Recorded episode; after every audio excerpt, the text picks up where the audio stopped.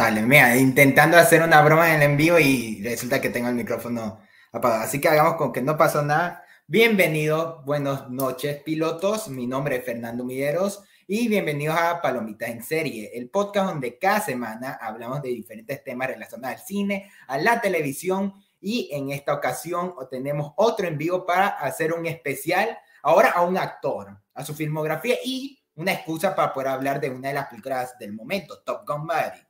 Y con esto traemos el especial de Tom Cruise. Vamos a hablar un poquito de su filmografía, un poco también de Top Gun Maverick. Así que no estoy solo. Bueno, de palomita soy el único. No, no, no creo que genuinamente porque me quieran dejar votado, pero traigo a una larga fila de invitados. Así que iniciando como siempre, el invitado estrella de palomitas en serie, nada más y nada menos que José o Críticas Premium.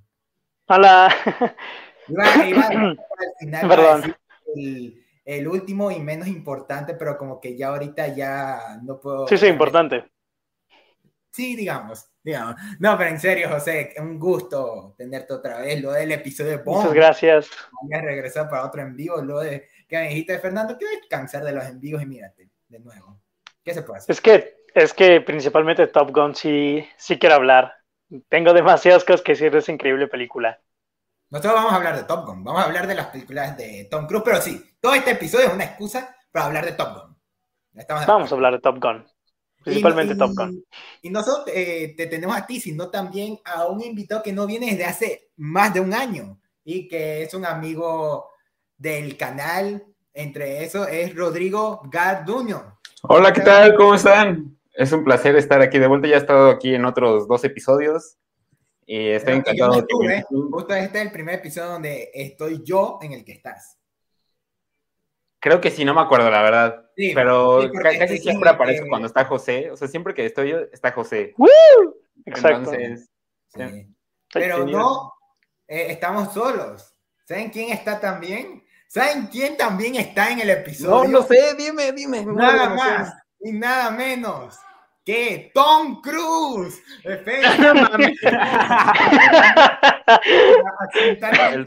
Eh, Tom, eh, lamentablemente Tom Cruise me ¿Dónde está, güey? No lo tienes. Él me dijo que iba a... Nos engañaron. Pero a último momento Tom Cruise me dijo que no podía porque tiene que ir a apoyar al cine. Cuando me refiero a eso es porque fue a la última función de Morbius. Así que... Eh, no, tenemos a el Sergio Muñoz de Está OK. Hola, Sergio. Qué rollo, ¿cómo están? Gracias por la invitación para hablar de... Yo no sabía que iba a hablar de Top Gun Maverick hasta que, hasta que puse un pie en esta transmisión, así que siempre sí, estoy preparado. todo esto y es como que le dijo, oye, Sergio, yo no sé cómo te dijo. La verdad, yo no sé cómo te dijo. Tenía tantas ganas de, de, hablar de la película de Top Gun que dije, no, tengo que hablar con alguien, tengo que llamar. Dije, hay que hacer un show de Top Gun, porque de verdad, esta es de las mejores películas que he visto en el año. para mí. ¿Solo en el año? Para, para mí es la mejor. Yo creo que es mi favorita del año, de verdad. Creí que eso era triple R o R, La, la de la acción, ¿cómo se RRR? esa, para mí la o sea, para mí era antes de ver Top Gun, pero era la película del año, no la mejor, pero la película del año, por cómo para mí lo define. O sea, porque una cosa es la película del año y otra cosa es la mejor película del año. Para mí son dos cosas diferentes. O sea, ah, tú puedes tener la mejor película del año, que puede ser ya sea tu favorita o la que consideres la, la mejor en términos técnicos, narrativos, pero la película del año diría que ya es algo así, este... te amo, Kaki. Algo que represente al año, ¿no? Y yo sentí que RR era eso, pero verga, güey, Top Gun Maverick, ah, dentro y fuera de, de sí misma, no mames, me hace bien chingona. pero bueno, como tal, como dije, esta es una excusa para hablar de Top Gun Maverick, pero el episodio lo titulamos de el especial a Tom Cruise, porque eh, le dije a Rodrigo, de una que tenemos a Sergio, ¿por qué no hablamos de algunas películas más que hizo Tom Cruise? Porque eh, parte de lo que vamos a hablar de Top Gun es como Tom Cruise ya ahorita ya se define como la única, la última gran estrella de Hollywood. Y para eso queríamos eh, mencionar eh, que ustedes me mencionen varias películas de, de Tom Cruise con algunas preguntas. La primera como tal es, para ustedes, ¿cuál es la primera película que ustedes vieron de Tom Cruise? La primera que ustedes recuerden que lo que vieron y ubicaron ya. Yo estoy, estoy seguro de que fue Top Gun, o sea, la primera, obviamente la primera este, película de Top Gun, o sea, yo la vi, este, o sea, la, vi con mi tío, me acuerdo mucho cuando era, o sea, mi tío me ponía a ver muchísimas películas que le gustaban, entonces a él le gustaban mucho los aviones, digo, no, tienes que ver esta película, sale Tom Cruise. En ese entonces yo no tenía ni idea de quién era Tom Cruise, yo morrito viendo, la primera vez me aburrí, la volví a ver varios años después, y ya fue cuando entrando a la adolescencia, que ya, ya te creías, este, parte de la chaviza, querías tu moto, tu chamarra, y sí, sí, marcó bastante tanto la banda sonora como el personaje de Maverick, siento que impactó mucho el, en parte cómo, cómo, cómo vivo mi día a día. De, de Maverick. de Maverick. Ok, te cuento que esta es la Top Gun es una de las películas favoritas de mi papá. Yo me acuerdo que en un viaje de una ciudad a otra en auto que le comenté mis películas favoritas, él me dijo que entre sus favoritas era la primera de Top Gun. Yo no la había visto, pero la ubicaba. Así que yo me acuerdo que ese mismo año, no me, no me acuerdo cuándo, pero yo la vi. Y la verdad no es la mejor película del mundo. Creo que sí tiene sus cositas que se han envejecido. Pero como tal, sí se me hace una película muy interesante. Y también, para mí, tiene eh, uno de mis soundtracks favoritos del cine, o sea, pura canción ochentera, o sea, esa es mi debilidad cuando, sea, la intro con Dangerson, yo ya estaba como que, ah. Es que una película que ves, o sea, ves desde el inicio y dices, esa película es de los 80, se ve ochenterísima. Desde la música, cómo está filmada, sí, sí, sí, cómo inicia. Es que es un clásico. Mira, yo ya hace poquito vi la de Top Gun, la, la primera, eh, y por primera vez la vi, y no es una muy buena película, la verdad. Eh, pero la disfruté, la disfruté, honestamente, pero si es, si es una película... Sergio, ¿me ¿Te dijiste? uh, no, este... yo, yo la verdad, este yo, yo, o sea, la verdad siento que es una, una representación perfecta del cine de los ochentas, o sea, en parte de un tipo de cine de los ochentas, no todo, pero sí es un gran símbolo. yo creo que estoy viendo aquí, yo creo que la primera película con Tom Cruise, Chansey fue Misión Imposible 3 o, o la guerra o, la guerra de los sí con el filtro amarillo o la guerra de los mundos.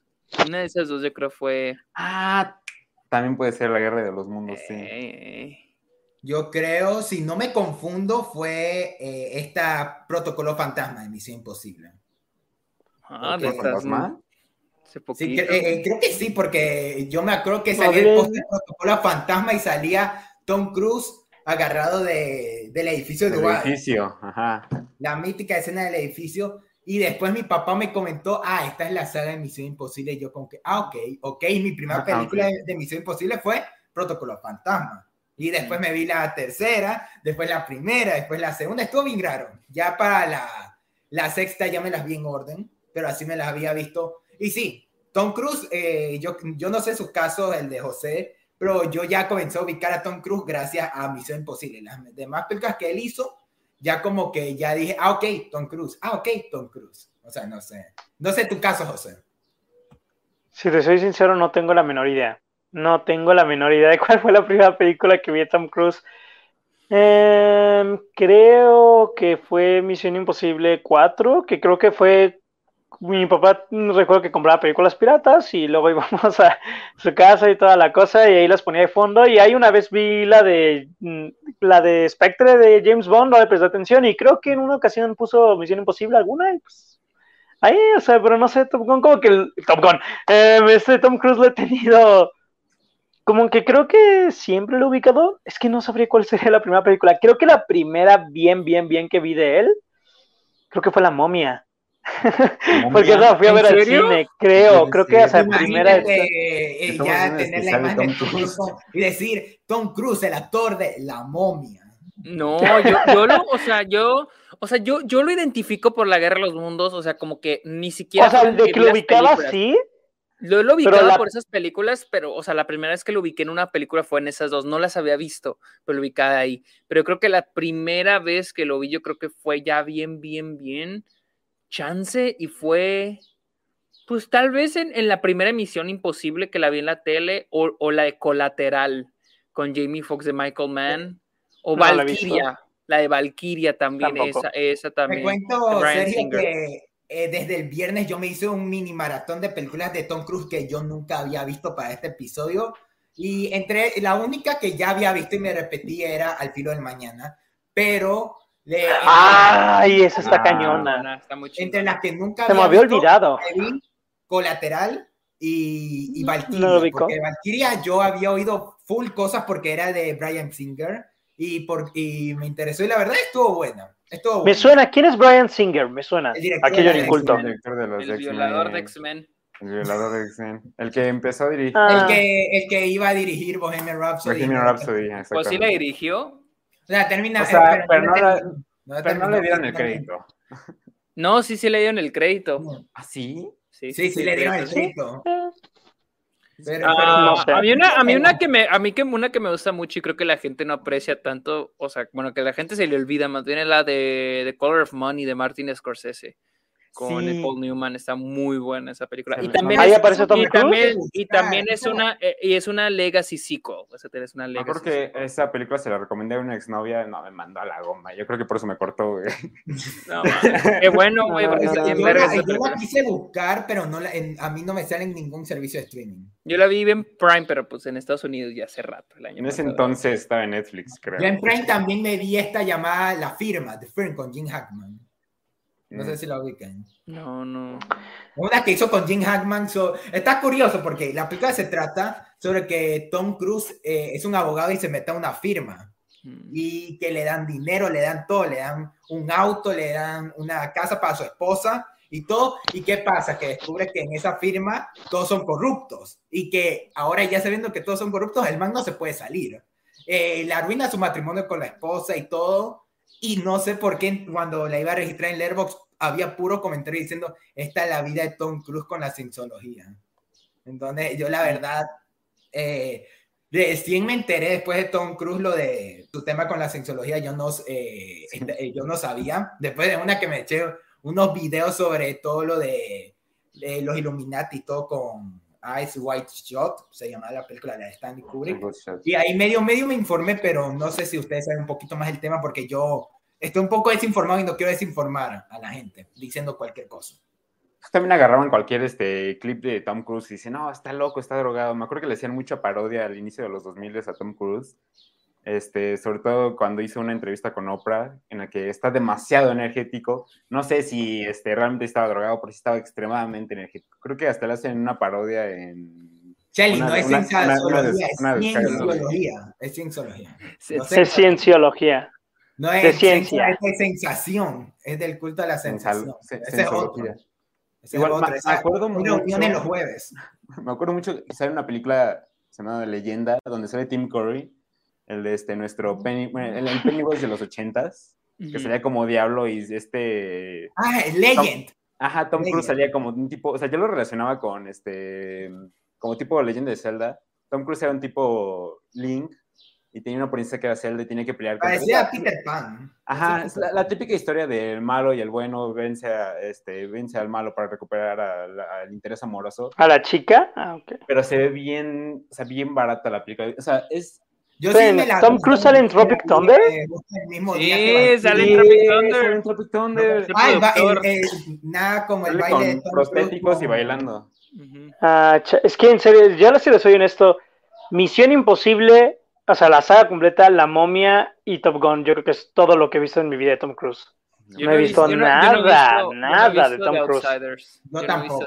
Me sale en su filmografía, pero no la he visto. Ahí Eh, falta- la que también me gusta Ah, es bueno, Rain Man. Edge of Tomorrow. Edge of Tomorrow sí la vi, sí la vi. A mí me gusta Rayman, me gusta. Magnolia. Para mí Magnolia es La su mejor actuación. Entrevista Este, Vampirio. Vampirio, ¿eh? Vampirio. Es que yo ubico todas las películas de Tom Cruise por mi hermano, porque es su actor favorito. Y de hecho, como que él quiere ser actor casi que casi por Tom Cruise. Entonces, como que siempre me habla y siempre me las muestra y siempre me dice y toda la cosa. Es como de, ok, o sea, sí las quiero ver, algún día las veré, algún día. Siempre es como de, vamos a verle, yo otro día. ¿Recuerdas que incluso mi papá hace, el año pasado nos puso Top Gun? Yo fue como de, tengo que hacer esta otra cosa. Y me fui a hacer otra cosa y no vi Top Gun. O sea, fue como de, ah, sí. Luego la veo, luego la veo. Además, Tom Cruise ha Sí. trascendido generaciones. O sea, pudo haber sido el crush de mi abuela, ese fue el crush de mi mamá. Fácilmente pudo haber sido mi crush. O sea, el tipo, además de que se ha Podría ser hasta el muy de mis hijos. Podría, podría hasta ser el crush de mis hijos, sí. ¿Y qué importa? Les voy a decir, está bien, hijos, el mío también es. Shelly está preguntando, recomiendo una película de Tom Cruise irónicamente. Em, no la terminé de ver, pero.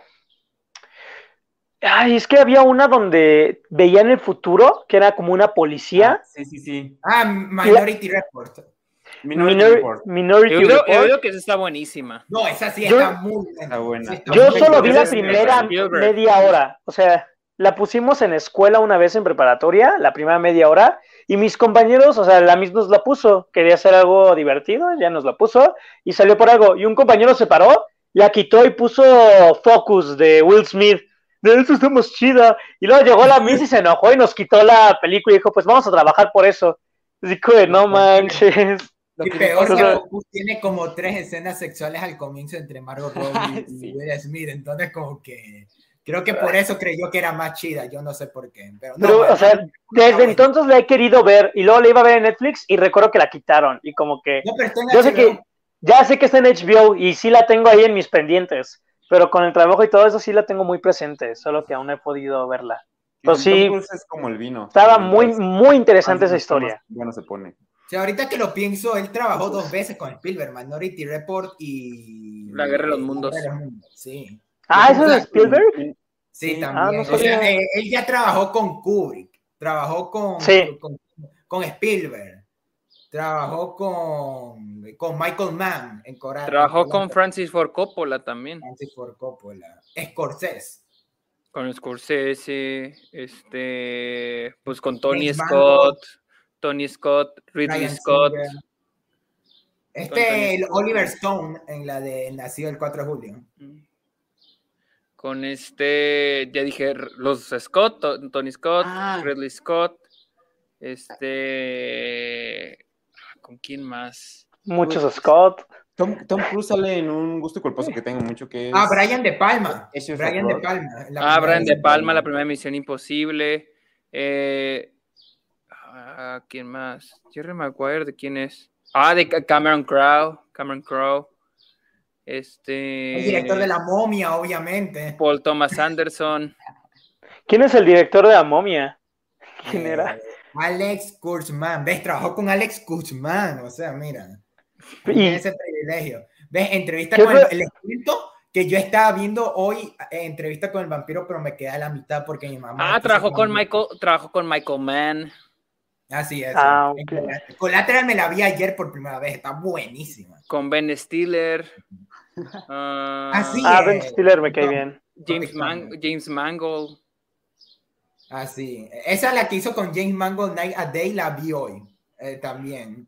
Está bien Mm, ridícula. es- Es, es- Tom Cruise eh, así en estrella de acción exagerada. Exagerada. Si creen que Misión Imposible está exagerada, está más exagerada. No, Misión Imposible 2 sí está muy exagerada. La A 2. mí, a mí, a pesar de lo exagerada, a mí sí me gustó Misión Imposible 2, la verdad. La Yo, sí- yo creo que es la única que no he visto en Misión Imposible. Es la única que no me gusta de Misión Imposible. La da 1 es un buen inicio y todo, sea, pero Creo que La dos por no. eso, en- o sea, no me gustan las de este, ¿cómo se llaman? Las de estas, de Rápidos y Furiosos no me gustan, pero me da mucha risa lo exagerado que es la 2, y de verdad me da mucha risa, la disfruto por eso. Mm, O sea, yo me acuerdo Alex que- Kurtzman, quien escribió la primera de Transformers, ok. Ok, esa es buena Eh, referencia. miren, trabajó con No. Alex Kurtzman, ya no importa el resto, ya Tom Cruise tiene el privilegio de decir Alex Kurtzman. O sea, imagínate. Perfecto. Pero bueno, Oliver ya creo que ya Stone. quieren ir con, al menos que quieran mencionar otra película de Tom Cruise, al menos que quieran Na- ir. Nacido el 4 de julio, me acuerdo que mi mamá siempre me decía, nunca veas esa película, porque mi mamá siempre me la prohibió. O sea, me acuerdo, mi mamá tiene una ¿Por qué? experiencia de, decían que era muy fuerte. O sea, mi, mi- la- mi abuela, no la conocí, era muy, muy estricta. Siempre me cuenta que mi mamá se escapó por el simple hecho de escaparse a ver la película del 4, nacido el 4 de julio, y cuando regresó, mi abuela le dio un escobazo a mi mamá y rompió la escoba. Siempre me cuenta esa historia, siempre, siempre. No sé por qué. Creo- a lo mejor es para intimidarme, para decirme que me va a romper una escoba. No sé, lo bueno es que ella. Me parece que Está muy joven para ver a Tom Cruise. Hay una de Tom Cruise el, que es como un. Ay, es que es el último. Es como ¿Samurai? oriental. El último samurái. Samurai. Esa es la que. Esa es la que más me dicen que es. Que, o sea, este Sergio dice que es Magnolia. Escucho que entre Magnolia y El último samurái es quizás su mejor película Sí, entre esas dos. Samurai está bien. Está, yo sí es me como la la vi de hace- el extranjero No llega a una, una nación externa y, y, es, y por alguna razón aprende de la cultura y salva a todos. Se supone que él, que él está este, baneado de China. por- ¿Por esa? Por, esa película. ¿En serio? Por China. Sí. Pero, ¿esa película que no es japonesa? O sea, que no es ambientada en Japón. No sé, o sea, por eso yo pregunté, la verdad. Me han hablado ahorita- mucho de esa, pero- eh, Mm, tengo en que ver Japón, mucho de Tom Cruise. está ubicada en Japón. Sí, pero ¿hay alguna razón? No, Ah, no me acuerdo, la verdad, no me acuerdo. no sé si era por la guerra entre Japón y China. Podría yo estar mal, podría yo estar mal, pero... A lo ah, mejor la simple representación, no sé. Eh, También trabajó con este Doug Liman, dos veces trabajó con Doug Liman en American Made y en Al filo del mañana. Sí, sí, sí. Según todo, ayer me repetí Al filo del mañana y yo creo que también, yo no sé ustedes, pero yo siento que desde Al filo del mañana Tom Cruise ya está como decidido a, ok, voy a ser la estrella de acción, pero también voy a estar en producciones que donde podamos trabajar, ¿cómo lo podría decir? Eh, la experiencia en el cine se puede aprovechar con una película como esta. No sé, yo no, yo no vi Al filo del mañana en el cine, yo me la perdí en su momento, pero después cuando la pude ver es Mm, eh, uno de mis blockbusters favoritos de la década pasada, ¿no? Y yo creo que por eso la pondría al mismo nivel que Misión Imposible 6. No sé si Top Gun. Siento, yo siento que, que Tom Cruise, no, yo siento que Tom Cruise empezó a estar consciente de esta transición que estamos ya, que ya pasó, en el que ya las estrellas de cine ya no iban a existir, que las, que las estrellas de cine ya no iban a vender las películas, o sea, porque honestamente ya nadie va las- al cine a ver, o sea, si tú vas Por a ver un una actor. película- Ajá, las películas de Marvel no venden por los actores. Sí venden por quién aparece, pero no por el actor, sino por el personaje que va a aparecer. O sea, en pocas palabras, lo que vende ahorita es el, es el concepto. Y lo que hizo Tom Cruise, y si te fijas a partir del 2012, no, pues a partir del 2011 se podría decir, creo que fue cuando él inició, porque él empezó a, él empezó a producir las de Misión Imposible. Creo que él, no sé si produjo las otras, déjame checo, pero él empezó a producir, sí, te produjo la tercera, eh, produjo la primera, produjo la segunda y la tercera no la, ah, no, la produjo también la tercera y luego pues ya produjo la cuarta, este, pero yo siento que con la finalidad de hacer una franquicia que vendiera con su cara, porque seamos honestos, si tú quitas a Tom Cruise de Misión Imposible, no existe Misión Imposible. Si tú No. quitas a Tom Cruise de, de, de, de Top Top Gun, no hay Top Gun, ¿me entiendes? O sea, él sentía que tenía que combinar la idea de la estrella de cine con el concepto. Y trató varias veces, porque hizo Jack Reacher. Recuerden que Sí. hizo Jack Reacher y está bien, la, La primera película a mí momia. me gusta, pero después hizo la, hizo la segunda con plan de una secuela y creo que no le fue muy bien. Hizo No, yo escuché que Oblivion. estuvo mala. eh, hizo, Ay, Oblivion. hizo Oblivion y cierto. Oblivion hizo Oblivion y es y esa película que no creo que le haya ido muy bien en taquilla. Déjame Y checar. No, no. Joseph Kosinski el que dirigiría Top Gun No, Maverick. no, no le, no le fue bien en, no le fue bien en taquilla. Después fue Edge of Tomorrow, que le fue bien en crítica, pero tampoco le fue, le fue muy, creo que también le fue muy Y creo mal que fue los fracasos financieros Entonces- más grandes de su año, yo sí me acuerdo, porque fue más pirateada que, que en el cine. O sea, Deja usted- tú, la, la pirateada no, no es. eh, es- Es que salió tanto en película más, en película más pirateada del 2015, creo. sí, pero, pero, pero y, no y también fracaso en taquilla 2015. fracaso en taquilla. Sí, es que, pero es que una película, por muy pirateada que sea, no significa fracaso. De hecho, por lo general es lo contrario. Te encuentras rápido y furioso en las películas más pirateadas de Marvel, las más pirateadas, pero pues son un éxito en taquilla. Este, sí, eh, la de Age of Tomorrow. Pero te digo, son películas que si tú las ves, como que se ve así como con ganas de ser franquicia. Después hizo La Momia y después hizo Ay. American Made, aunque American Made pues es un biopic, esa no cuenta. Pero técnicamente la, eh, American Made es la única película que yo diría no es, no la hizo con la finalidad de crear una franquicia con su. American Made también la vi ahora que la mencionas, solo que me había olvidado de ella. Y luego pues, ya fue Graciela. Misión Imposible. Y desde Misión Imposible hace, hace cuatro años, Top Gun Maverick. ¿Ustedes qué esperan de Tom Cruise? Porque eso me puse a pensar después de haber terminado de ver Top Gun. ¿Qué esperan de Tom Cruise después de Top Gun y después de Misión Imposible 8? Porque técnicamente. Pues Parte su película. Pues. Pues mira, hasta ahorita están confirmadas Misión Imposible, la, la parte 1 y la parte 2 del, del episodio que viene, y luego viene la, pues el proyecto que tiene con SpaceX en el espacio. Ah, Ah, era él, sí, cierto. Porque yo recordaba esa rumores había- desde el Pensé que era Misión 2016 había Imposible rumores 9, de la que verdad. quieren de que quieren hacer la secuela del filo del mañana, pero nadie Sí. se decide. Eh, eh, Emily Blunt dice que existe un borrador por ahí, pero nadie habla más. nadie aquí, en, aquí IMDb me aparece que está en desarrollo. Me sale que está en desarrollo. Y creo que Yo creo, que, en estas épocas creo que no sería buena idea. O sea, no es, no, no es una idea tan segura apostarle a Edge, of Tomorrow. No lo sé, porque lo mismo hubiera pensado de Top Gun Top Maverick. Gun. Y Además, mira, o sea, taquilla, en taquilla mira cómo le está yendo. O sea, Sin embargo, está... Sin Uf. embargo, consideramos que la primera Top Gun, que no lo consideraría un super factor, porque han pasado ya mm, este, 36 más de, Más de, años. más de 30 años, ajá. La primera Top Gun fue un exitazo en taquilla. Que te digo, ya es una, es una generación nueva la que le está consumiendo, pero pues en este caso, Age of Tomorrow la primera no le fue bien, lo que no sabemos exactamente si le podría ir bien o mal, pero no diría que seguramente le iría mal, solamente pues quién sabe. Es que sabes que los- está revisando y, y Christopher McQuarrie eh, está muy colaborando con Tom Cruise desde Valkyria, porque ahí después tendría Ah, sí, no sabía. desde Jack, eh, desde Jack Reacher, que fue director, pero también escritor. En- después ya vino Al filo del mañana. Después la quinta Misión Imposible. la- fue escritor en La momia. Aquí me sale.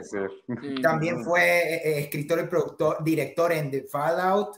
Y creo que, y también productor en Top Gun. Y la segunda de Jack Reacher. Pregunta seria, ¿en su momento ustedes sí le tenían ganas a la momia? Porque No. Yo no, sí.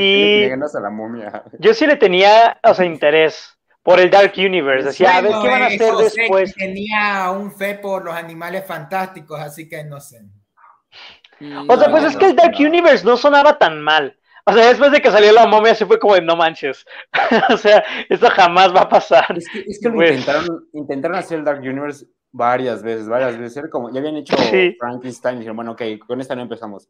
Hacer- Drácula. Luego Drácula, bueno, ok, mejor no lo hacemos con esta. ¿no? Y ya, bueno, a ver, vamos a hacer la momia. La momia. Ya decía, no, ya, no, no voy a ver nada. pero es que me da risa mucha gente.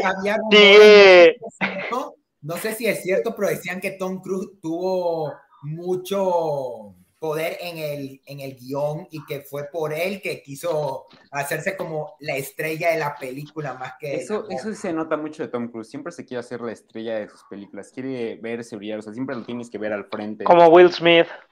Exactamente. O sea, porque aparte de, antes de, porque ahorita que me doy cuenta, Tom Cruise tiene una época, época antes de ser estrella de acción, acción, de que todo lo que aparece acción protagonista, y su época donde experimentaba como eh, estando con Stanley Kubrick, con Scorsese, o sea, como que aún no tenía un toque definitivo de lo que quería hacer. No, pues era, Sí, era- eran los inicios de su carrera, como muchos. Pero, Pero- pero pues ya con Misión Imposible fue cuando ya se. De- de aquí digo, soy. al menos no fue de esos ac- actores de acción que, que, que terminan en películas de acción malas, como Liam Neeson. Sí, creo que a Liam Neeson también le pasó lo mismo, pero... por- Ay, pero- Liam Neeson. Pero es que, ten- digo, pero es que la- ten en cuenta que, lo que, que Tom Cruise está- sabe lo que está haciendo. O sea, Tom Cruise está combinando la idea de voy, este es mi, voy a usar mi cara y al mismo tiempo combinarlo con la cara de la franquicia. Y, y Liam Neeson no hace eso. Liam Neeson nomás está brincando No, de de, hecho. de película de acción en película de acción. La misma película. Sí, no, acaban de sacar una llamada Asesino sin memoria. A mi mamá le encantan las películas de Liam Neeson. No duró ni una semana. O sea, salió, ella la quería ver y al cine de fin de semana ya la habían Acá quitado. todavía está. Acá sí. está. Sabes que aquí se estrena Ay. esta semana. Y sabes que No, lo aquí peor? duró, nadie la fue a ver. Nadie. sé ¿Sabes que qué se es estrenado, dirigida por el mismo que hizo Casino Royale, imagínate. Pero Casino Uh. Royale está buena. Sí, Por eso, o sea, pobre sujeto. Por eso- Porque yo, escuché, buena. O sea, yo escuché que es horrible, el asesino sin memoria. Pero bueno, como todas eso películas, tristemente de al Liam comienzo Neeson. del año hizo una película llamada Luz Negra. A comienzos del año, Sí, o es que ya lleva dos películas de acción este año. Más las como tres del año pasado, o sea, sacan muchas. Pero Yo no lo critico y nada, puede que sea algo como Bruce Willis, que sucedió y que se acaba y se acaba y se acaba, y pues ya sabemos pues lo que pasó. Entonces, como que también, pues, como que no sé, nunca critico a los actores por las películas que entran. Es así como de, solo se me hace curioso como ya ahorita ya se apagó Tom, o sea, Liam Neeson, en el hecho de que antes vendía y ahora ya no. O sea, ya dura Pero muy alguna poco. vez vendió. Pues con las de estas de búsqueda implacable, según yo sí fue muy bien y por Sí, eso se pero- aferró pero- mucho al de pero- acción. pero ¿no? no era, La o 1 sea, y la 2, así como que. Sí, la medio- tercera, o sea, tampoco era como que su cara vendiera, o sea, porque la primera Ok. película fue un éxito y a la- toda la gente le gustó, después la segunda, pero no siento que fuera alguien que vendiera. No siento que fuera alguien, no siento que fuera un Johnny Depp o un Tom Cruise o un Will Smith que su cara vendiera, o sea, ¿Tú crees que Johnny Depp era alguien que vendía? Sí, O sea, pregunta sí. seria, ¿sí? Sí, Sí, o sea, ok. que- en los, dos- en los este 2010 sí, en los el 2000, en- antes del 2010 sí, ya después del 2010 ya no. Ya decayó muchísimo. El mismo caso casi con Will Smith, aunque él medio medio ya fue levantándose después. pues. Pero ahorita Pero ahora porque, que porque, porque al un último Will Smith tuvo que aceptar cuáles eran las películas que tenía que hacer. Pero duró un Las- rato en aceptarlo. Sí, ¿Creen que, chale, qué va a pasar con Will Smith ahora? O sea, ¿sí creen que lo sigan contratando? Bueno, no, no sé. Sí, sí creo. O sea que- sí, Bueno, que siga pegando. O sea, más bien, es que no sé. Sí Pero es que salió mucho. vuel- vuelvo- otra vez repito. ¿Se pega? Bueno, o sea, cierto. Es que, ay, sí, ah, Ay, cierto. que te puede pegar, te puede pegar, o sea, eh,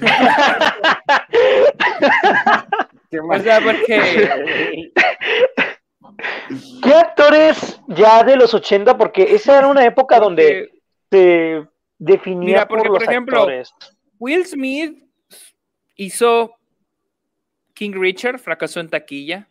Bad Boys Sí. for Life fue la, ta- creo que fue la película más taquilla del 2020, pero era pandemia. Este, No, no Gemini fue del Man, eh, 2020. Gemini Man sí no. fue un fracaso.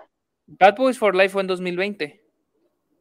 No, sí, pero o sea, no fue la más taquilla del 2020. Fue la Ah, sí, película. Quizá en. Estados Unidos. Quizá en Estados Fue- Unidos sí, pero no fue la más taquillera. Fue, fue la película más taquilla del 2020. Aquí, ¿Cuál fue la de Vin Diesel? ¿O cuál?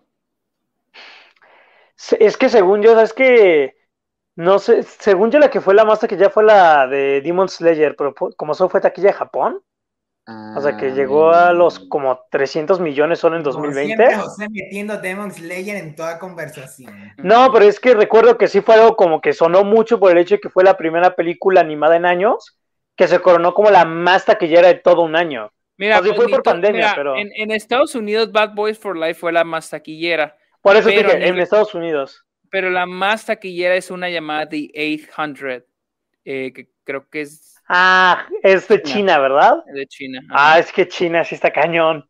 Sí, China sí está cañón. Y luego ya Demon Slayer. Pero, pero sí, Bad Boys for Life fue la más taquillera y luego... No vi ninguna de las tres. No. Pero, o sea, por eso digo, no siento que sea un año que cuente. O sea, Ah, pero quería preguntarle. No creo que Bad Boys for Life hubiera quedado en el top de ese año. Sí. en una, eh, sin- No. sin No. pandemia. Por si lo Top Gun iba a salir en ese año. O sea, quién sabe cómo hubiera pegado. O sea, que originalmente iba a salir en 2019, pero no sé qué pasó que la retrasaron en 2020. Creo que era algo con, con la preproducción, al- algo así. Qué buena idea, retrasemos al 2020 ya. Sí, es como que es lo peor que puede pasar. O sea, ¿por qué puede pasar? No, espera, La de 2020. Kingsman, que se iba a estrenar en febrero 2020, y le dijeron, no, retrasemos a noviembre de 2020 y ya, viste, ya vimos lo que le pasó a esa O, película. o, o on the on the Nile, sí. Pero espera, quería preguntarles, o sea, actores de los 80 que estuvieron en esa época donde el nombre vendía, ¿cuáles, porque eso se me ha hecho muy interesante como ha dicho Sergio, ¿cuáles siguen, sí siguen siendo exitosos hoy en día? O sea, los actores, porque Tom Cruise, Mm, o sea, sí, pero más o menos, o sea. Yo diría más sí bien de los tiene sus 90. fracasos. Yo, me- yo diría más bien de los 90. Bueno, no noventas. 80. de los Mm. noventas, o sea, qué estrellas de ese momento siguen siendo hoy en día así como de, ah, o sea, ves su rostro y sus películas le sigue yendo bien y todo. Porque sí me puse a pensar, porque varios que son ya de, ah, mira, ahí está Liam Neeson, o sea, sí tiene renombre en cierto sentido, pero pues ya no, o sea. No O sea, se me hizo interesante. O sea, siento que sí son, pueden salir películas exitosas, pero no vas a ver la película por ese actor. por el actor. Es que sí, ya, ya estaba muy diferente no antes. Chance y Denzel Washington, pero no, Ah, pero no tanto. pero, pero- pero ya no. Siento que su mayor éxito fue entre los 2000, o sea, 2000, el 2000 2010, la primera década de los 2000, ya después se apagó. Híjole. mm, Samuel Jackson. No lo sé, porque, porque en 2010, guacha, en 2010 hizo The Book of Eli, Unstoppable, hizo Safe Ah. House, hizo Flight, hizo Two Guns, hizo The Equalizer, la cual tuvo secuela y ha sido la única secuela que ha tenido Denzel Washington. Salió en Fences, que estuvo nominado al Oscar, Sí, cierto, y, y The Tragedy of Macbeth. O sea, Y yo sé que hay una llamada Roman G. Israel, es algo así, que fue nominada al Oscar, ¿no? fue nominado al Oscar, pero yo digo que la película no está tan buena. También Leonardo Sí, no. DiCaprio, pero no sé si Leonardo DiCaprio. El problema es que con Don't Look Up que salió en Netflix, no sé. Es que para mí tengo esta idea de que alguien deja de ser así estrella cuando ya te estás viendo streaming. Ok. Yo iba a mencionar, es que no sé si fue de O los sea, 90, o sea, yo sé que tuvo pocas- Will Smith como Denzel Washington porque el año pasado hicieron películas que originalmente iban a ir al cine como The Little Things, Denzel Washington ¿Quién? y King, eh, la de Little Things, la que hizo con Jared Ah, Leto sí, y, y también del de, Tragedy of Macbeth. Y, y también este, al último, pues se fue con, con A24. se y, con, y Will con- Smith eh, de King Richard que terminó también con lo del estreno simultáneo en HBO. Entonces como Mm, que- King Richard, King Richard, pero King Richard de estreno a cines, ese no es un, no es de streaming, esa no es Sí, solo que estuvo también con todo esto de que el simultáneo estreno. Sí, sí, momento. sí, pero esta es la diferencia, esta es la diferencia. The Little Things, déjame checo, pero The Little Things sí es un original de HBO, creo. Ah, no, no, Sí. no es una. No, no, Little No, Things ah. es de- es Warner, es de- era para cines. Era para cines originalmente. Pero, Pero, pero, ¿cómo pero se mi punto, pero mi punto es con películas que vayan directo, o sea, como. Ah, pero mira, eh, Will Smith hizo Bright, que era para Netflix. Mm, ¿Cuál? Pero sí, por eso, por eso, pero para mí ya Will Smith ya no cuenta. O sea, Will Smith para mí ya no es una estrella Por eso, como lo suele. miren, o sea, es Por que eso digo que a para mí mí el es me- Tom Cruise. Es que a mí se me ocurrió uno, pero no sé si sí era una estrella antes. Y hoy en día es muy popular, pero más por su imagen. O sea, yo estaba pensando en este. Ay, este, se fue su nombre. El. No, el John Wick, este. Keanu Reeves. Keanu Ah, Reeves. Keanu Keanu Reeves. Reeves, es que no Pero sé si es una estrella que- antes, pero hoy en día No. ya es muy popular. O sea, sí, Es yo que sé, o sea, Sí, es, Es muy que- popular, pero, pero, pero no por la fue- imagen. No fue una estrella fue- antes. Creo que fue, tuvo mucha suerte porque ha salido en películas que le han dado mucho éxito y películas malísimas que le han ido muy mal. Sí, pero como que de que aún así. Que también terminó yendo a streaming. Inclusive recientemente han salido películas de streaming con Keanu Reeves que ni siquiera les va bien. Y que son No, y, a- malísimas. y aparte considera, o sea, el güey es popular en conversación de redes sociales, porque ve las películas que ha sacado Sí, a partir de John Wick. A partir de John Wick sacó Knock Knock, a mí me gustó, pero sacó una que se llama Exposed, sacó una que se llama, la- bueno, no, ese no, The Whole Truth, tuvo un pequeño eh, papel de Neon Demon, salió en The Bad Batch, eh, no ¿Ah, la de sí? Star Wars, no es de Star Wars, no, es otra. estaba pensando justo de Eh, Bad Batch y la de Star Wars. y luego sacó John Wick el capítulo 2 y de ahí a una María más Happening of Monumental Proportions. Luego sacó eh, Siberia, Destination of Wedding, réplicas, la cual probablemente ninguna han escuchado hablar. No, yo, la vi, capítulo 3. yo la vi en cines. Te voy a decir, pero algo, réplicas. Pero te voy a decir, aquí en México llegó como un año antes a Estados Unidos. O sea, cuando yo empecé a escuchar de esa, yo la había visto un año antes aquí en cines de México. O sea, y fue como de, "Ah, qué apenas se estrenó en Estados Unidos. Pues tiene Estuvo muy curioso. terribles. Ay, no, no está borroso, pero tiene terribles críticas. Y luego llegó el capítulo 3 de John Wick. Luego llegó Toy Story 4, que no creo que haya vendido por la cara. Por la cara No. Este, No. y Bob, Bob Esponja, eh, Billy Ted. O sea, no ha hecho algo que digas, ah, vende su cara. Siento- Pues sí, como dices, es más la imagen de él en redes sociales. Siento que O Keanu sea, yo igual como que que- Nicolas Cage, como que le dice sí a todo, así como de, ¿quieres salir en esta película? Sí, sí, yo lo hago, yo lo hago. Ajá, Sí. Por eso luego tiene muchos papeles muy pequeños. O sea, luego yo, no sé si les pasa, yo veo una película y es como, ah, mira, aparece Keanu Reeves. O sea, como que ni siquiera sabías. Como de que Como estás viendo esta una película de aparecía. hasta el hueso, hasta los huesos, no me acuerdo que de repente Mm, Keanu Reeves esa. doctor y ah, cabrón, es Keanu Reeves. También en, como dijo Sergio, la de, de Neon Demon, yo la vi hace poco y dije, ah, ahí está Keanu Reeves. Eh, Tiene un papel pequeñito. Me acuerdo Eh, cuando la vi en pues, el pero- cine. y- Pero fíjate, cuando la vi en el cine todavía no era como que, ah, Keanu Reeves, o sea, nada más de que, ah, Que se vea el cameo Reeves, del cine de todas las mucho que no te películas. Buscar a Keanu Reeves en cada película. güey. ya sé. O Bill Murray. A Bill Murray. Pero sí, o sea, en teoría, en teoría para mí no hay otra estrella de cine más que Tom Cruise ahorita. Tom no Cruise. Es que Tom Ni Cruise está muy cañón. Ya que volvimos, Ni- nos dimos una vuelta de 360 grados eh, eh, de Tom Cruise a hablar Sí, ya de... Pues es que eso Ni era la imagen ni que Tom Ni Cruise. siquiera Leonardo DiCaprio, ni siquiera Leonardo DiCaprio creo Por eso, como dice Sergio, o sea, ya es únicamente Tom Cruise. Eso es algo ya demasiado grande. Estamos comparando diferentes estrellas de antes y como hoy en día ya ninguno ya está haciendo Y esto. yo sí siento Está que él muy sí tiene- cañón. le tiene como sí, sí le tiene mucho amor a, a las películas que están en el cine. O sea, que realmente se vio la ¿Tom Cruise? O sea, Tom Cruise, porque todas Sí. las películas de Misión Imposible se tienen que ver en el cine. No, ¿No te incluso- acuerdas la imagen de este Tenet?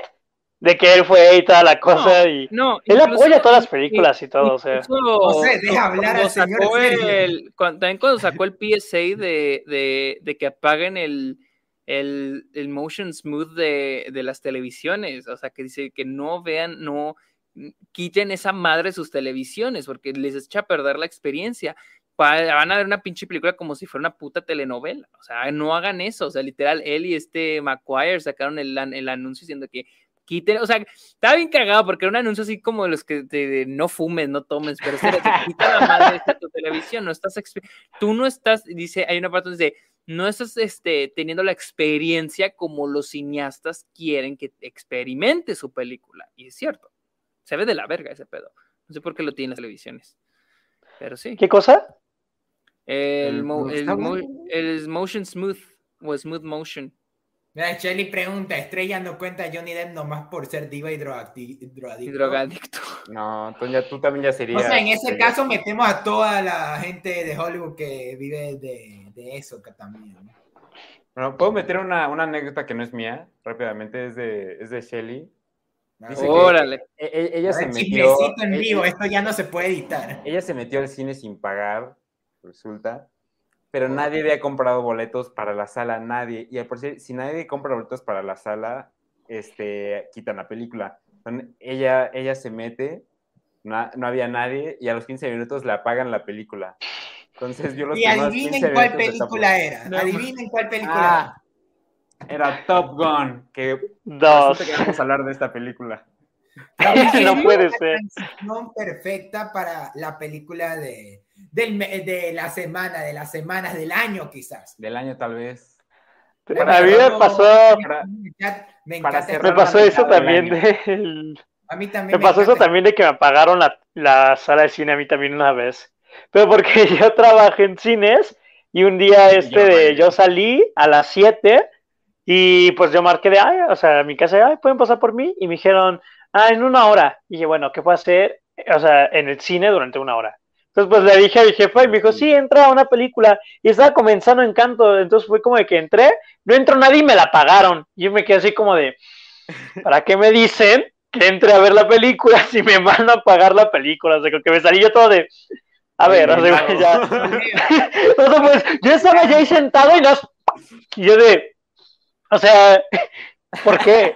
O sea, ellos me dijeron, entra a verla. Entonces fue como de, yo salí como de, de, ¿qué onda? O sea, ya, ya, Ahora, ahora ya, sí ya que nada más me fui. saliste, desencantado. Oye, como que nos comimos payaso algo que estamos con esta, estos chistes. Nos hacen Pero a quedar ver. mal ante el Sergio. Ahora sí, Un punto de la comedia. Así vamos que- a empezar. ¿Qué les pareció? Para empezar, ¿qué les pareció la película de Top Gun? A mí, Sergio, me- tú, a- tú comienza. a mí me encantó. A, a mí me encantó. O sea, Que no le gustó, me dice. ¡Ah! Terrible. Y cancelado. a, a mí me gustó mucho la película. Me gustó demasiado. No, pues ustedes todos, todos dijeron, ¿no? Que les gustó. No, eh, José me dijo que no, que no le gustó. Me dijo que le encantó. No, es sí, que o sea, No Hace interprete mucho que- la información, José. por cuestiones de trabajo, o sea, casi no me da tiempo de ir al cine, entonces tengo que ser muy selectivo con las películas que voy a ver al cine. Y si no me gusta, de verdad me siento muy frustrado. Y de verdad, esta fue de esas películas que por, por fin salgo feliz del cine, de que vi una buena película, de que ha- había un buen horario, en una buena pantalla y un buen sonido y la pude disfrutar al máximo. Tom Cruise, te amo. no sé, me encantó la película de Príncipe Fin, me llenó de, no solo es una película llena de nostalgia, que sí lo tiene, pero no, no recae necesariamente en la película anterior para que te guste esta, sino que también forma parte de su propia historia para, para crearte emoción. Me encanta que todo el Eh, tiempo... Rodrigo, mira quién vino a visitarte. A ver, Rodrigo, a mí no me estar diciendo las cosas. No, ya me Se los conté a ustedes nomás porque es algo ilegal o no sé, meter- Es que no había nadie, porque, a ver, es- la Hashtag historia va en que yo iba, a, yo iba a dejar mi currículum a Cinépolis. No había Y nadie. de casualidad, y de casualidad te pasaste a la sala. Ay, ay, ¿cómo llegué Y casualmente Top Maverick. Ay, Tom Cruise, qué curioso. ¿Cómo terminé aquí? Vi como 15 minutos, no estaba entendiendo nada porque llegué tarde y me apagaron en la sala. Pensé que me iban a regañar. Y pues nada nomás. Pero se me hubiera hecho muy gracioso que me hubieran encontrado ahí y igual hubiera dejado mi currículum. No, ni te Es hubieran como visto. que que una dijeron, estás contratada. Estás contratada. Totalmente. Pues sí, Pasaste pero la es que no había nadie, por eso se me hizo muy fácil pasarme. No lo hagan, pero si pueden, Tal, tal vez, Vean que haya gente en la sala. con- tal vez por eso necesitaban contratar gente, necesitaban alguien que que fijara los boletos. que cuida. Necesitaba gente con experiencia colan- colándose a la sala. Fue muy divertido. Yo lo, De hecho, no lo recomiendo. te diré, o sea, ya de alguien que trabajó en Cinépolis, como que no les gusta, al menos ya no ahorita, no sé si en todos los cines, pero yo recibía las entradas y me decían, no, no hagas eso. Y yo, ¿por qué? Porque cuando revisas las entradas puedes hacer que la gente se tarde. Y yo de, y, o sea, es como para verificar. Y es así como, no, solo no lo hagas. Y es así como de, ok, Ah, bueno. o sea, como de que, sí, no, que dejamos a la gente pasar y es como de, pues entonces puede pasar cualquiera, o sea, ¿por Pues qué acá, hacemos acá eso? en, acá, pues acá donde iba al cine Álamo no te checan el boleto. Sí, no, yo lo hacía, o sea, porque a mí me tocaba la entrada en unos momentos. Y así, ¿a qué, va, a, a qué sala van? Y o sea, como que chequeaba su entrada y así es, es la de el lado izquierdo y así, hasta el final. Y luego Pero se me es que- acercaron y me dijeron, Pero es que, no hagas eso. O sea, la cosa es de ¿Verdad? que es, creo que son muy pocas las personas que se meten así, que hay vámonos a meternos a la sala. Por lo general va a ser alguien que sí, probablemente acabó de ter- terminó una película y se está cambiando de sala. Y además los cines no le pierden mucho por boletos, o sea, ellos le ganan por la dulcería, entonces no... Si tiene Puede alguien de agrapa y te va a sí. consumir más palomitas, pues qué mejor. híjole, Yo- que eso sí. También me pasó una vez cuando fui al baño y terminé viendo Frozen. Eh, En el baño, ¿cómo? ¿Quién sabe? Y por eso yo envidio a Shelly. Ella sí pudo ver Frozen. no- no- vi un pedazo de Frozen en IMAX, estaba en IMAX a la par de los baños. Y no había nadie, solo abres la puerta y eso. No, no lo hagas. Pero sí, No es como, no es como eh, hace una semana Bueno. que yo le escribí a José todo. Ah, bueno, ¿qué decía Shelly? ya me voy. Bien. Ah, y ese Adiós. fue el gran Te quiero de- mucho, Sergio. Bye. Ese fue el Ah. gran cameo de Shelly en el podcast eh, del día de Ay. hoy. ¿no?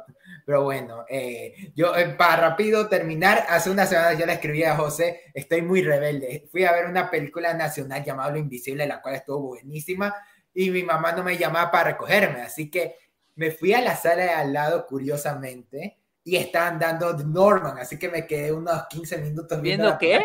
¿Están pasando qué? Ah, The Norman. North. The Northman. Me quedé viendo 15 minutos de The Norman ahí y después ya me llamaron. Ya estoy afuera, ah, ok. Pero sí tenía el miedo de que iba a salir alguien detrás a tocarme el hombro diciendo, no puede estar aquí, señor. Y me iban a, banear del cine. Y eso es lo último que me puede pasar en la vida. Que me baneen de un cine. Pero Creo que una fue vez algo- hice eso, creo que hace muchos años yo hice eso, acabé, acabé de ver una película y luego me metí a ver El Hobbit, la, el do- la, la de la desolación de Smog, y luego ya me salí después. Obviamente ya la había visto. Yo, yo llegué a hacer mucho de que salía una película y entraba otra, pero pon yo tengo una tarjeta que pagas a inicios de año y tienes entradas ilimitadas gratis por todo un año. ¡Wow! Privilegiado. Entonces, ¿cómo se dice yo de que entrada a ver, por un ejemplo, Top Gun y la siguiente función, o sea, acabando Top Gun, pónganme para Jurassic World. Y, o sea, como que se debe ver Top Gun, llamaba así como, oigan, pues ya salí y me quedaba viendo, o sea, que pasaran por mí. Entonces, varias que, películas repetían hasta el inicio o veía, por si Slenderman, la vi en tres partes. O sea, recuerdo haber visto, o sea, primero vi como la película los primeros 20 minutos y luego fue otro día de que entré cuando ya se pasaron los 20 minutos y luego otro día a la mitad de la película y así me la vi. O sea, como que en tres partes. También en los cines antes, al menos en México, o sea, si te quedabas en la sala no te decía nada y empezaba otra película. Ah, sí. O sea, ahorita ya no pasa eso, pero sí antes como que les valía, no limpiaban las salas, no tenían tanta preocupación por eso. Entonces eh, te puedes quedar, terminaron la película y te ponían la siguiente. Sí, por eso Podría- estamos hablando de esto porque es, es relacionado al, a lo A que Top Gun, quieren claro. que hagamos, que vayamos al cine Ya hablemos de Top Gun. más que nada. Así que bueno, entonces sí, Ya hablemos de Top Gun. el maleducado de José te interrumpió. Sí, Fue hablamos. Shelly. Ah, sí, verdad, fue Che. Ah, no, era Rodrigo, Rodrigo era el que comentaba, así que sí. Este, bueno, no, bueno, a mí, a mí me encantó Top Gun, o sea, totalmente me encantó. Sí tiene, no, no me encanta al 100%, sí le veo sus problemas, pero son como que digo, bueno, se la perdono porque lo demás me está gustando. Mm, Porque la- ¿Cómo porque qué? ¿Cómo qué? A ver, ¿cómo A ver, qué? ¿cuáles son esas cosas Porque malas es que, es que, o sea, todos aquí les gustó, entonces como para tener una discusión. Por ejemplo, hay un Sí. momento, spoiler, en el que, o sea, a cada rato este Maverick se anda robando aviones de aquí y allá. Es como de, ¿quién, quién es dónde están los aviones? güey? De Porque Tom Cruise. No, Tom. Pero es que, o sea, pero es que es parte de la lógica de la película, porque pasa, pasa en la primera, en la primera también ocurre eso, de que se chingan los aviones y se los lleva. es que, por Mira, ejemplo, cuando- yo sí tengo.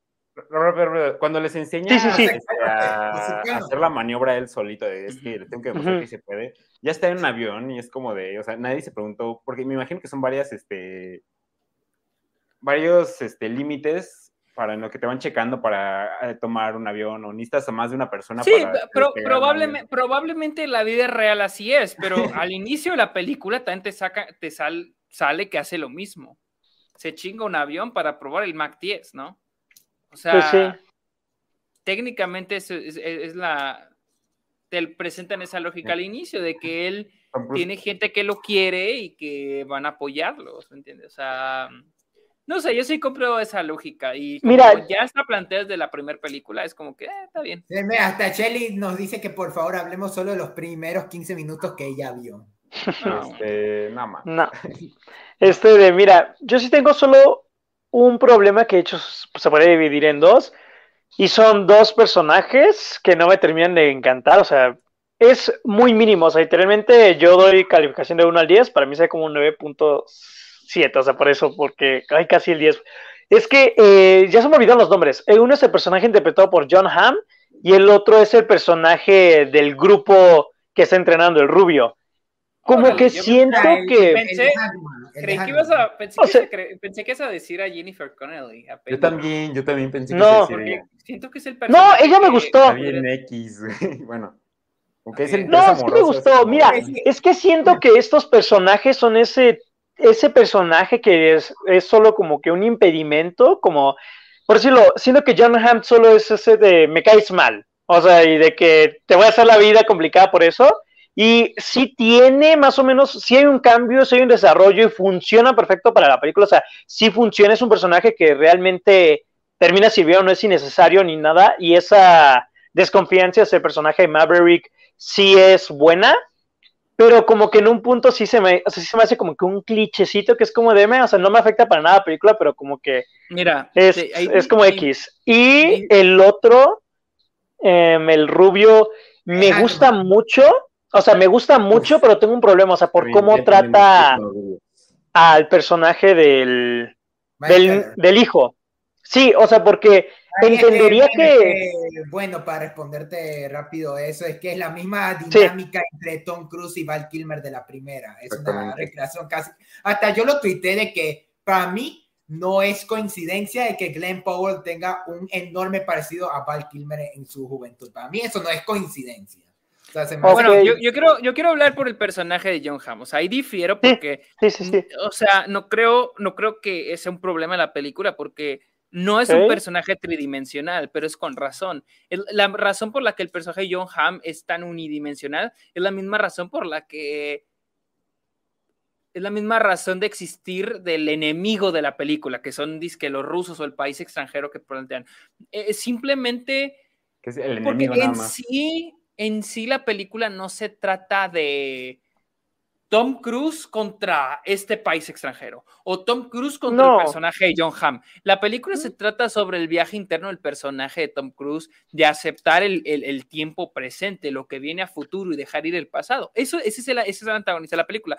No creo que el personaje, para mí el personaje de John Hamm simplemente es un personaje que- que representa algo y en este caso para mí representa el gobierno. Por eso a mí sí me es una mamada cuando dicen que esta es una película patriótica, cuando el personaje de John Hamm lo que representa es al gobierno. Es un personaje que representa a esta ente que, que manda a sus soldados, a su propia gente, a misiones suicidas.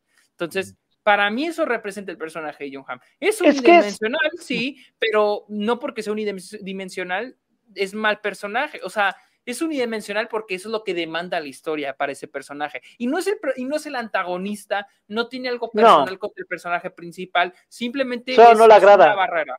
Ajá, es, te digo, es como, es como la misión. La, la misión, la, pe- la casi, película, casi. la película no se trata, no diré que contraparte, porque la película no se trata sobre la rivalidad de Tom Cruise con, con John Hamm. No se No. trata de eso, porque entonces sí te diría, ah, ok, el personaje está mal, pero no se trata de eso. El personaje de John Hamm es solo un muro. Un impedimento, un exacto. obstáculo. Sí, pero no Sí, creo pero- que sea algo malo. No sé, es que a mí nunca me terminó de convencer nada más, o sea, como que lo sentía muy cerrado y si bien con varios personajes secundarios sentía un desarrollo, sentía un cambio y toda la cosa, o lo sentía como tú dices, no unidimensionales, como que con él sí me chocó, bueno, sí me llegó como que a, no molestar, pero como que sí a notar de que tenemos a todos estos personajes que sí tienen más cosas y solo él es el único que se queda así como Pero te lo puedes muy, lo puedes muy ver simple. como- Lo, Pero lo o sea- como, un, como un personaje contrario a Tom Cruise. El personaje de Tom Cruise es un güey que le vale madre, que él hace lo que quiere, que él cree que tiene la razón, este, no sigue órdenes, no sigue las reglas. Ese es el personaje de Tom Cruise. Y este güey es un güey que sigue las reglas, sigue las órdenes. Y hay un momento donde él dice, que de hecho esa es la parte tridimensional del personaje, que es cuando le dice, Maverick, no sé si ma- este, mandarlo o, y arriesgar la, o sea, correrlo y arriesgar la vida de mis, de mis soldados o arriesgar mi carrera. Y ahí es donde el personaje toma una dec- decisión, porque entonces ya el personaje va a romper una regla. Ese es el personaje de John Hamm. A veces los personajes secundarios no tienen que tener un super desarrollo, porque eso es para el Pues sí. protagonista, pero ese es el desarrollo de este personaje, cuando tiene que romper una regla, cuando este es un personaje que no rompe reglas, todo lo contrario a Tom Cruise. Pues sí, no, tío, o sea, es algo muy diminuto, o sea, no me arruina para nada la película. Y el otro sí, me, como que me llega un poquito más, es el único con el que sí dije, ah, no me terminó de encantar, solo por el hecho de que entiendo toda su forma de ser, entiendo su personalidad, de hecho me gusta mucho cómo es que cambias, incluso al final no los llevan a la misión, pero como que los termina salvando, o sea, como que no se siente ni siquiera como este de mal consigo mismo, o sea, como que siento que está bien, solo que hay un momento en donde cuenta el secreto, o sea, lo que sucedió con este Maverick y el padre de su compañero, y como que solo lo hace así como que para fregar, por ponerlo así, y como que siempre se lleva mal con ese personaje y como que digo, hay una rivalidad entre ellos, pero ¿por qué Pero- específicamente con él cuando él ya es, como dice, este personaje técnicamente pues es mejor en cierto sentido? Si los otros de hecho chocaba más con la chica de ahí, o sea, como de, no sé, o sea, no me termina de convencer Pero es lo este... mismo, es- lo mismo que con el personaje de John Hamm. Es un De John Hamm. personaje, es un personaje, es- este güey es la representación de un chavo que se le ha dado todo.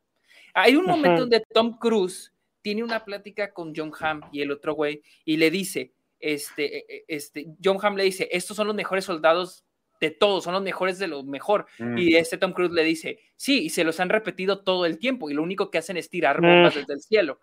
Eso, eso es la representación de ese personaje. Es un personaje que cree que todo está bien pelada. Es un personaje que siempre se le ha dicho que, que es el mejor. Hasta que no se lo dicen, que es al final que no lo eligen. y tiene que tragarse ese orgullo. Y, al, y además es un güey que van construyendo, que es un güey que sí, te dice, tiene esta rivalidad con él, con el, con el personaje de Miles Teller, y le dice que le dice lo del papá para chingarlo, pero es un güey que va a hacer lo que sea. Él está compitiendo por ese lugar. O sea, no es, es que, mira. Principal. Espera, no, este, es, no es la trama principal, pero es la historia de él en esta película. O sea, y, este, y es la historia de él tratando de lograr lo que quiere a como de lugar. ¿Qué es lo que hace en la misión? Él va madre, se quedan atrás en la, en, en la práctica y le dicen, ¿por qué murieron tus compañeros? Ah, porque no me siguieron el paso. O sea, es un güey que va a hacer lo que sea para cumplir su misión, aunque afecte a la gente de su alrededor. Y eso es, lo que, aprende al, cuando no lo eligen. Digo, no tiene que ser súper aprendizaje. No, sí, sí, sí, sí. Solo lo que tú dijiste tiene, o sea, es como que justo lo muy bueno y como el único pero, este de con él, que está, o sea, este sujeto pues está dispuesto a todo, o sea, literalmente para poder ser elegido. Y, o sea, en cierto sentido, como que al estar dispuesto a todo, como que también, yo creo que al menos por eso dijo lo del padre para desconcertar a ese chico, o sea, como para alterarlo y así como que evitar que le fuera bien y toda la cosa, o sea, como para arruinarlo, por poner ese caso. Y me pongo a pensar, técnicamente en cuanto al entrenamiento y todo, él era uno de los que peor iba. Y digo, ¿por qué se va como que toda película solo contra él cuando hay compañeros como la chica, que es la que más presente tengo, que eran mejores? O sea, ¿por qué nada más se queda con él? Es como que, pero siento que... O sea, para no, mí, no, ¿cómo es te- ¿cómo que se- mis cositas con la película. ¿Cómo, cómo, de cómo? que Ajá. Esto es algo meramente personal, no afecta a la película, pero Ujú, sí me hubiera gustado ver un poquito más de los demás, de los demás personajes que ponen tanto de Sí. como De los demás pilotos. de, de Bill Pullman, el Lewis Pullman, que El Bob, que le ponían Bob.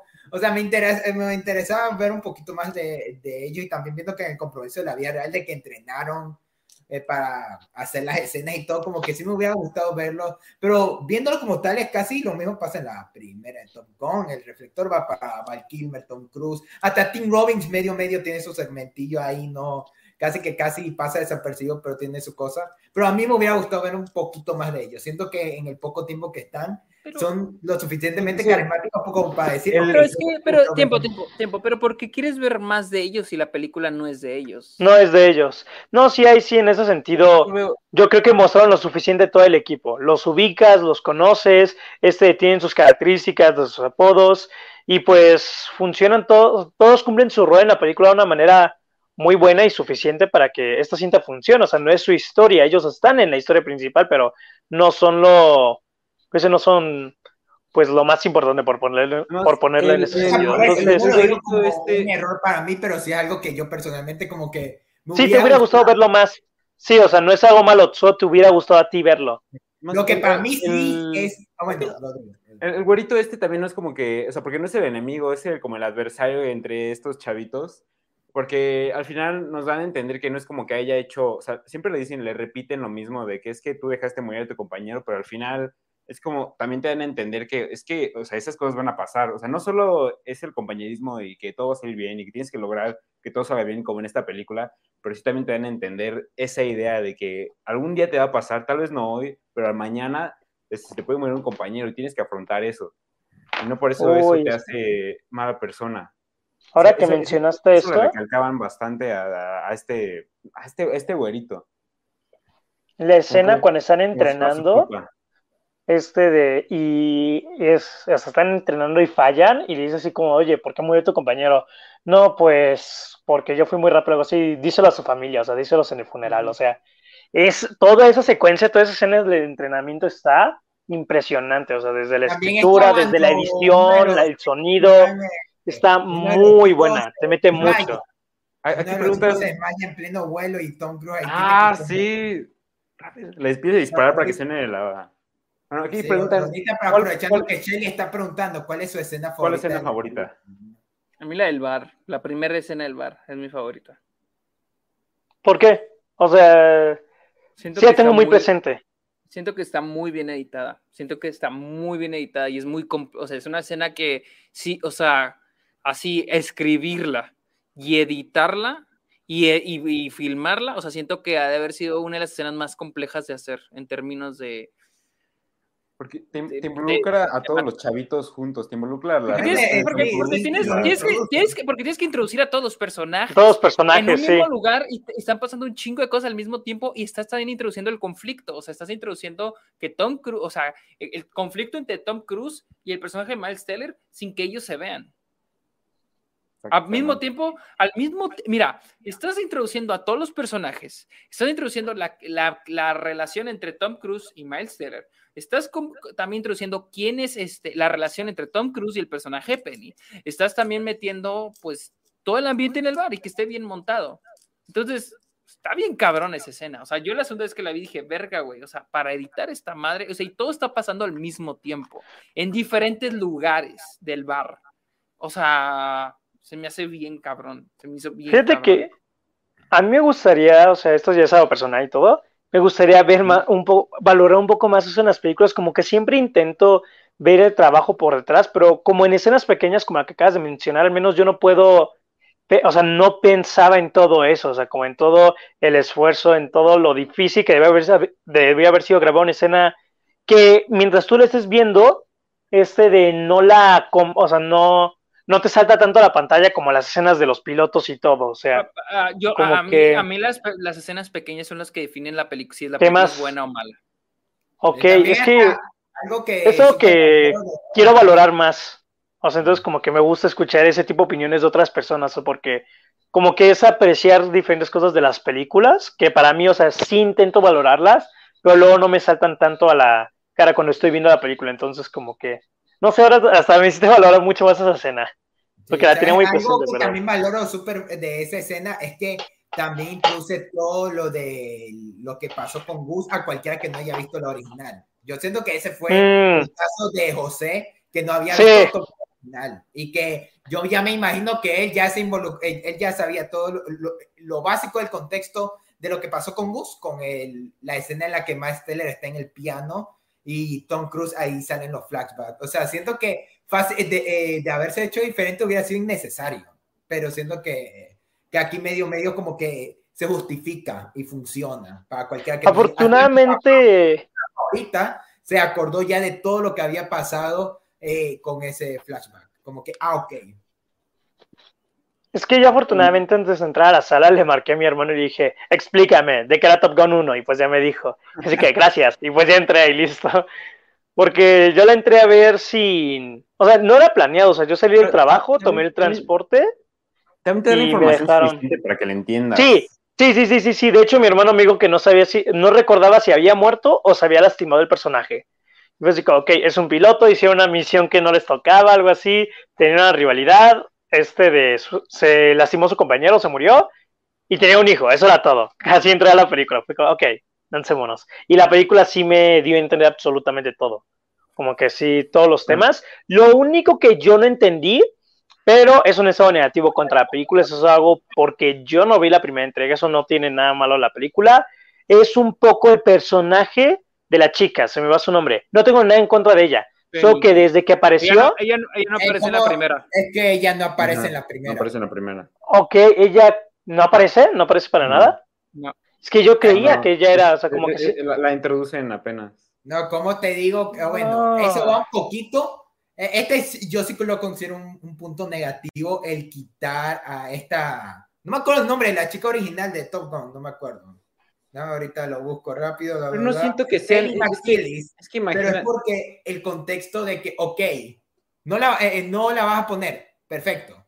No la mencionan y al parecer no la contrataron porque ya la consideran gorda y, y ya que estaba muy vieja para el papel. como Pero que- también para qué la iban a utilizar. o sea, como O sea, que no sé si fue decisión de Tom Cruise, no sé si fue decisión de quién de ni siquiera mencionarla. O sea, como que si vas a Tom Cruise quiere seguir el legado de lo que fue To- eh, Top Gun y lo logra en todo, pero siento que hasta en algo mínimo como eso demuestra como un detallito de la película y algo tan importante para la película que habrá sido un romance y todo, nomás para la película, pero ni siquiera lo menciona, o sea, ni siquiera dice ella murió, ni siquiera dice, ah, ok, ¿qué pasó? No, o sea, como que ya Pero- pasó. pero sí- pero mencionan algo de ella, o sea, sí le dicen así como de, no quiero que recuerde a su mamá, o sea, no quiero que odie a su mamá así como me odia a mí que yo intenté ser su padre. O sea, no quiere que tenga un mal recuerdo de su mamá. No sé, creo que también es como algo que nos, que es algo que le está diciendo como a la audiencia también. Ah, esperen, esperen, esperen. La, la madre del personaje de Miles Teller, creo que así dijeron que se llama. No, no, Este de. ¿Es la chica de la primera? Sí. no, no, ¿No? ¿No? Yo me Ah, confundí. No. ah, sí, es que dije, ah, ¿a poco Ah, es la- con razón, con razón. No, bien, ¿Cómo, cómo, cómo, cómo, cómo? Me confundí Es que Rodrigo creía que la, eh, que la novia de Tom Cruise en la primera era la novia Goose. Con No, es razón. Meg, Meg Ryan, no. No. O sea, esa, o sea, siento que si lograron traer a Val Kilmer, aún con todo lo que pasó, ¿por qué no hicieron lo mismo con Kelly? O sea, o sea, ¿O por qué no y- la eh, mencionaron? Ok. Sí, O sea, siento que Pero- pudo haber oportunidad y, y, se, y yo creo que se fueron por la fácil de. ah, No sé, pero entonces, yo eso- o sea, es que yo siento que Un es irte por la traerte, o sea, ¿Nostalgia? sí lo, ajá, ya es mucho nostálgico, o sea, no sé, siento que no. Mi problema con Jennifer Connelly es que es un personaje reemplazable. No creo que su trama sea, no aporte, siento que sí aporta el personaje. Sí aporta, el sí. personaje, El personaje es el creo que es reemplazable, o sea, bien puede tener todas esas pláticas con otro personaje, este Tom Cruise. Ok. Am, pero no creo la necesidad de haber traído a la otra actriz, o sea, mm, o sea, se- ya se me haría así, que fue mi problema, por ejemplo, con la de Many Saints of Newark, que Tony Soprano, el eh, de chico, tenía la relación con todas las mismas personas que con los Sopranos, o sea, no tuvo otros amigos, o sea, o sea, que, o sea, si me traes a la actriz de la primera de, Tom- de, de Top Gun, yo me hubiera preguntado, ah, ¿no tuvo otras novias? O sea, ¿no conoció a alguien más?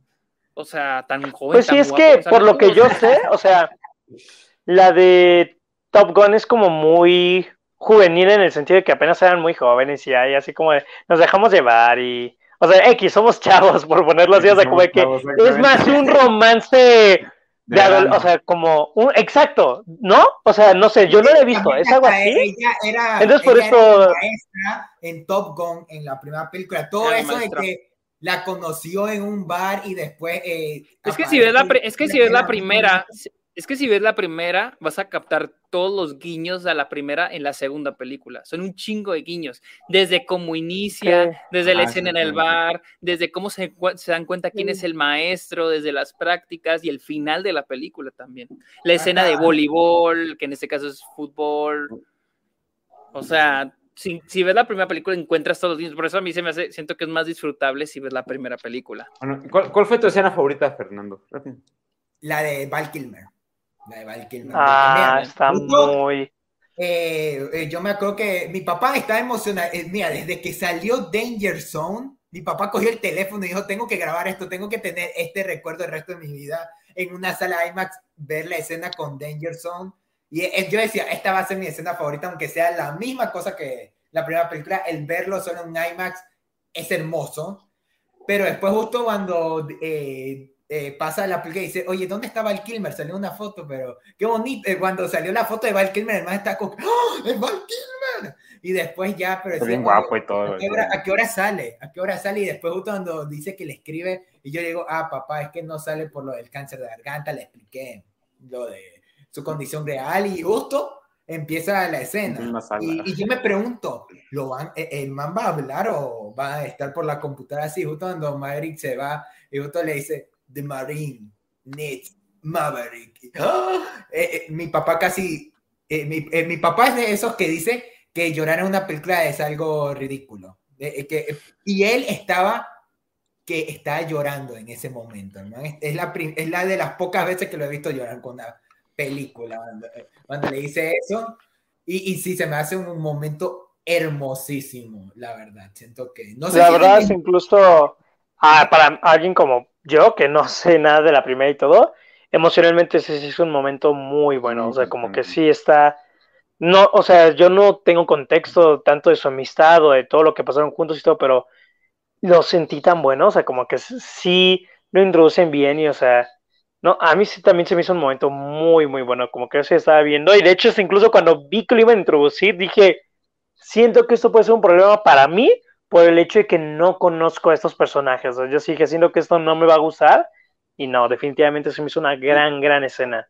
También No es mi favorita, pero- que representa mucho a Tom Cruise, de eso de que ten- tiene miedo de, de dejar, no sé, también siente el peso de la edad y el, el temor de dejar ese tipo de películas en el que ya está está acostumbrado a ser el héroe, está acostumbrado a ser el número uno, el más joven, el que se lleva a la chica. Siento que también es una representación de tengo que dejar y no, y no, y no sabe cómo. No sabe cómo seguir adelante, este, porque esta es la primera película en la que ya le empiezan a decir, oye, es que ya estás viejo y ya estás, o sea, se sigue viviendo joven, pero ya no va a durar así mucho más tiempo. Y él está consciente de eso.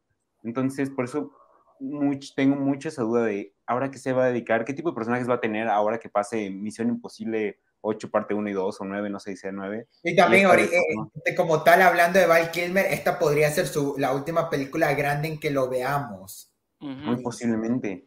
O sea, yo sí, yo ya estoy dado por hecho de que esta va a ser la última película quizás que haga. Él el año pasado hizo My Birthday Cake, que la estoy buscando, pero no la encuentro, pero creo que aquí yo no lo veo era haciendo producciones luego de lo que sacaron con el documental de Prime. Entonces, como que era el guardar el momento de que ya teniendo todo eso y que mi papá creció con Val Kilmer porque sí lo ubicaba eh, en varias películas, en especial por Top Gun, ver que esta sería quizás la última vez que, que lo íbamos a ver y con ese momento. Y también el detallazo de que justo después de esa escena es la escena de voleibol. Es como un cambio tan drástico de tono, pero que queda tan bien queda tan bien de que, pasas de estar casi llorando a una sonrisota con la escena de, de Bollywood y también porque la canción de República es, un, es espectacular. Eso extrañé de que ya no haya tantas canciones ochenteras, pero ya con esa, yo como que estoy feliz. Y ya pusieron Dangerson al inicio, yo estoy conforme con la ¿Cuál es tu escena favorita, José? ¿O cuál es? Ah, la verdad yo sí me quedo con la escena de entrenamiento que les decía, donde o sea, donde está hablando de en qué te equivocas, decía, no, pues giré muy rápido, o me elevé, o porque, y que estaban preguntando y les decía, justo todo eso de, de no me lo digas a mí, o sea, díselo a su familia en el funeral y todo, como que en ese momento, a pesar de que es una película, a pesar de todo, o sea, como que sentí tan real, o sea, lo sentí tan real, o sea, desde en sí la forma tan inmersiva de la dirección en las escenas de avión, o sea, desde cómo están filmadas, desde la edición y mezcla de sonido que se me hizo muy buena, o sea, de que te mete mucho, desde la forma en la cual te van pues, cortando, pon, la edición entre, estás viendo los, los entrenamientos y luego la parte ya ahí en la clase, como que le explicándonos y todo, o sea, como que siento que todo está tan bien hecho, pero todas esas conversaciones, o sea, cómo él hacía que se sintiera real para la gente, o sea, como que me metió y, o sea, se me hizo un momento lo sentía de duro, como que pesado, como que empezaba a dimensionar todo lo grande que era eso, o sea, no solo la misión, sino para estos pilotos y así, hijo, o sea, se me hizo, fue un momento donde yo sí me quedé, o sea, sorprendido, o sea, estaba como de wow, o sea, como que eso de que una película te meta, al menos para mí, como que en, de esa manera, son pocas, o sea, porque siempre si estás viendo una película y luego te sumerges y todo, pero de sentirlo ya tan real, o sea, como que algo tan presente, no sé, se me hizo wow, o sea, en ese momento yo sí me quedé, me estaba gustando mucho la película, pero con esa escena yo me quedé, esto no es solo una película más que vean en el cine y ya, o sea, no es solo, ah, una película, la película de semana, o sea, no, no, no, no, no, no, esa escena me sorprendió demasiado. ¿Y cuál es la eh, tuya, Rodrigo? Ah, eh, Este, me, me, la, la, verdad me, me, voy a quedar con, la, con el inicio de la película donde dice, tienes que llegar a tal velocidad, a los 10, no me acuerdo qué. qué ah, yo creí que ibas a decir Danger Sí. Y que dice, y que llega, llega a esa velocidad y dice, en él, le voy a subir. Como, me, me, sentí muy, muy, muy identificado, muy cabrón en ese momento, porque, o sea, en algunos ya sabrán, he estado en muchas carreras y el día que me dijeron, vas a ir a un medio maratón, dije, va, va, va, va, me lanzo. Que llegué, medio maratón son 21 kilómetros, se va, 21 kilómetros, pero digo, no, no, no, voy a correr más. Llegué a los 27 kilómetros destrozado, pero dije, bueno, pero, pero llegué a mi límite, este, a pesar de no haber entrenado. Igual hace poco corrí una carrera, dice, bueno, nunca corro por tiempos, pero digo, bueno, voy a dar mi máximo, no he entrenado otra vez, porque así soy. Soy flojo, pero sí soy bueno para correr este, y, no, y llegué entre los primeros. Son momentos en los que digo, voy a dar mi máximo porque quiero conocer mi límite y no me importa si me voy a lastimar, no voy a dar mi máximo. Y ese, esa es la diferencia entre llegar entre los primeros y, y en simplemente llegar a la meta porque tienes que llegar o llegar a este o, o cumplir simplemente con lo que tienes que hacer. Sentí esa escena muy cabrona, muy cabrona. Porque decir, el, el, hecho de, y lo mismo le dice a sus alumnos, digamos, voy a buscar sus límites y voy a, voy a encontrarlos y voy a buscar que empujen esos límites. Eso se me hizo súper cabrón del personaje de Maverick. Y también el, el cómo empieza, o sea, la diferencia entre, o sea, está bien que yo lo haga, pero me empieza a preocupar que alguien más lo haga. O sea, el momento en el que ahora ya tengo gente que se preocupe por mí si, me, si, me, si algo me pasa, y el hecho de que si alguien se arriesga por algo que yo podría, que yo podría hacer, ahora sí me preocupo, entonces va, se juega mucho con esa dualidad. O sea, está bien jugar con tus límites, pero también tienes que ser consciente de tus, ser consciente de ese límite y de las personas que se preocupan por ti. Es algo que me ha pasado muchas veces y que, no sé, me, me identifiqué mucho con este tipo de situaciones cómo uno habla después de, de, oír, de, de, oír eso, pero qué cool. La verdad, mira, ahorita están comentando en el chat que para algunos fue la misión, la del tercer acto. El tercer acto. Es que sí está.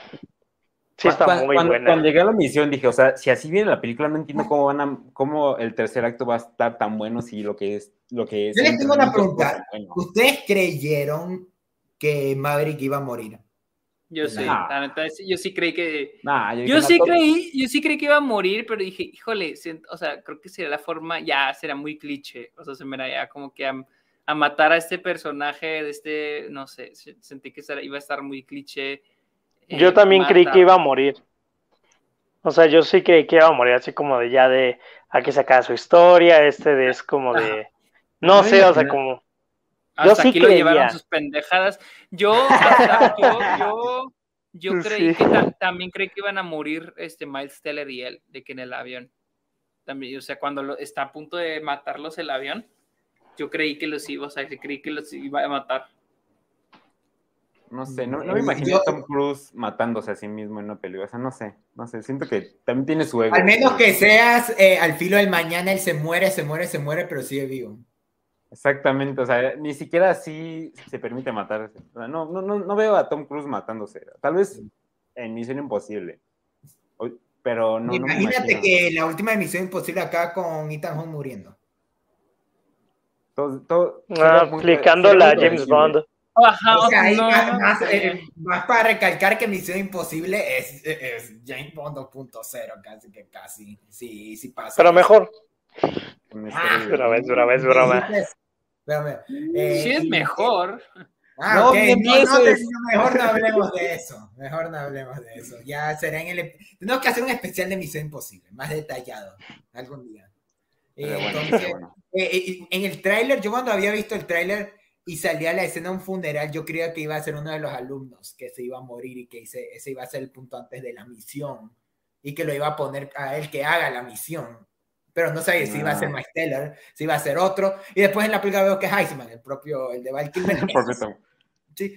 Yo sí por un... mo- eh, cuando la vi, eh, yo sí lo sentí un poquito abrupto, el que justo en ese momento dijera, ah, se murió Iceman. ¿eh? Como que lo sentí muy abrupto y mi cerebro lo está como que, como que, ok, de esto que pasaron de justo esta pelea entre Miles Teller y Tom Cruise, se para para la muerte de Iceman y ya empezar este proceso donde ya casi que lo quieren votar a Maverick. Y yo como que lo sentí Pues es muy que abrupto. el, el proceso de donde lo quieren, entiendo lo otro, pero el proceso de que lo quieren votar es porque Iceman se murió. Es la consecuencia. por eso, pero- mantenía- Lo digo, lo digo para ubicar dónde estaba eso. ah, Ah, Lo que sucedía antes.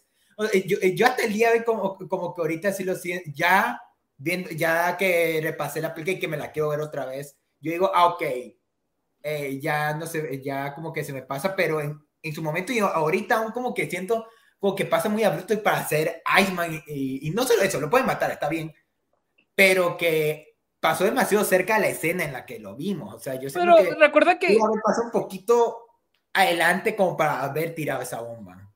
No, sí, te- o sea, sí entiendo, porque aparte iba a decir no, pero no sabemos cuánto tiempo, pero no, sí, cuánto tiempo ha ocurrido. Se supone que del inicio de la misión a cuando acá son. Supone que son tres semanas de entrenamiento, pero se convierten semanas. en dos. Bueno, ¿qué tal? ¿Qué tal si das, es, es po- es por eso que Iceman le habla, lo, le dice que hable? Ah, tal, tal vez por eso le dice, oye, necesito verte, necesito verte. Tal vez él ya sabía Sí, que iba a pues morir. sí. Puede ser. O sea, por eso. digo, Yo lo vería así.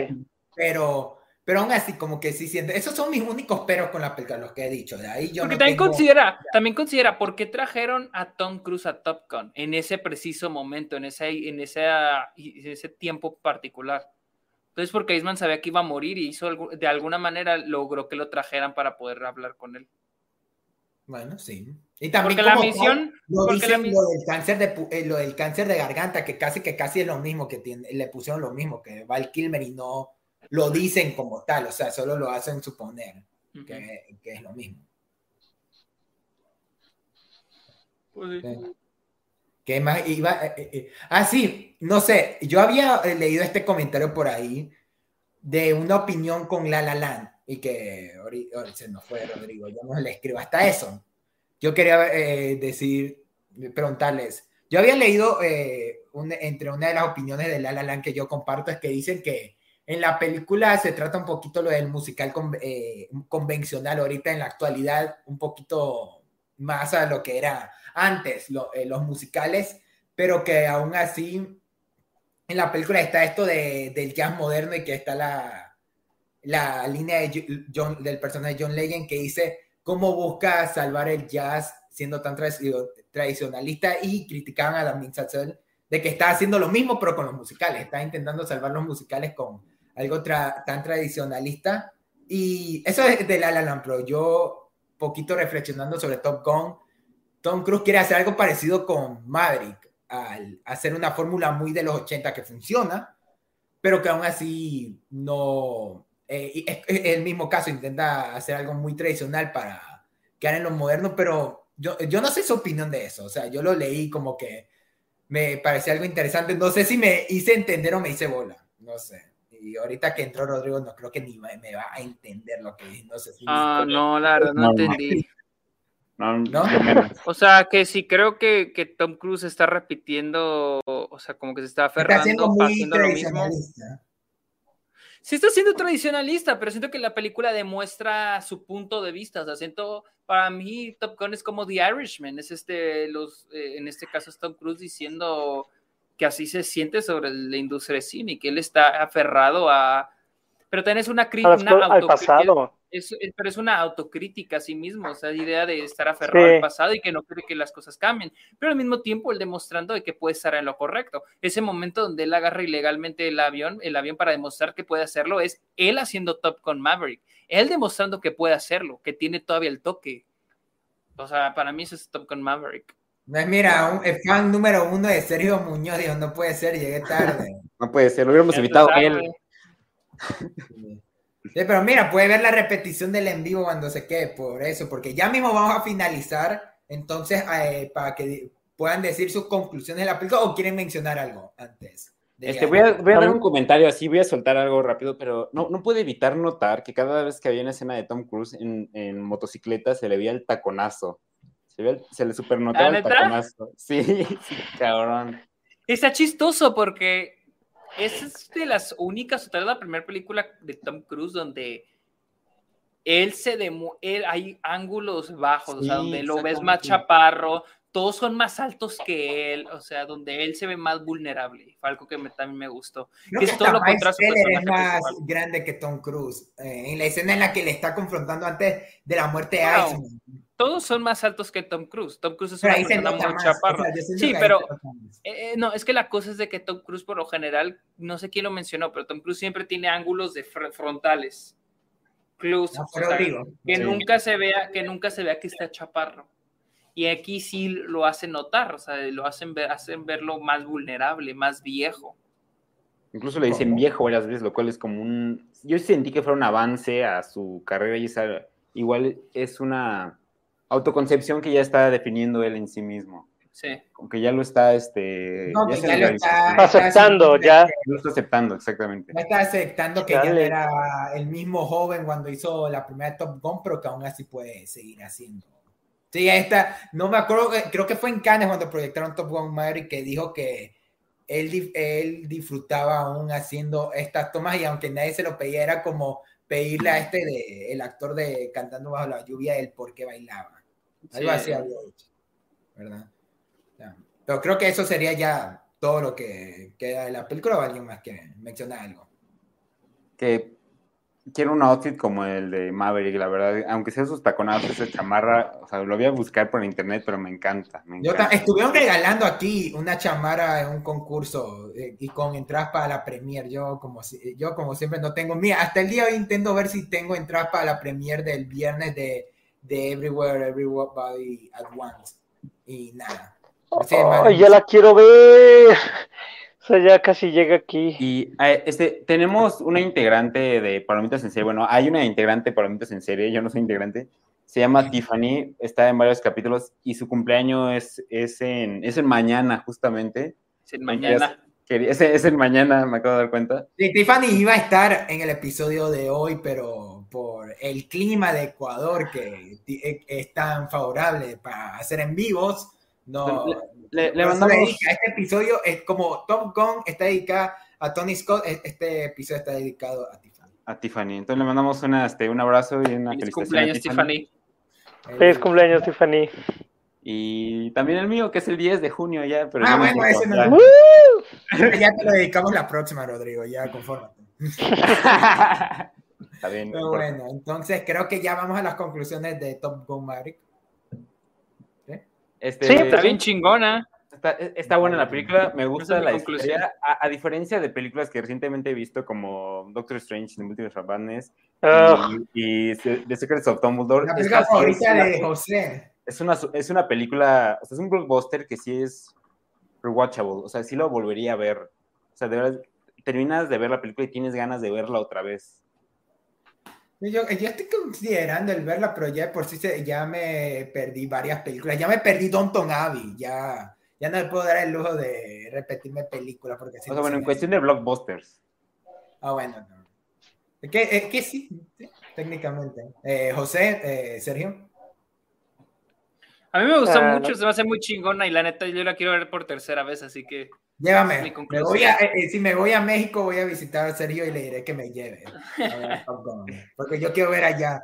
eh, si es la misma experiencia o mayor. Y Sergio se va a Estados Unidos, ¿no? de hecho sí, hasta que me vaya a Estados Unidos, ya que pasen unos dos semanas, ya ahí la vuelvo a ver, porque sí, la ver en inglés.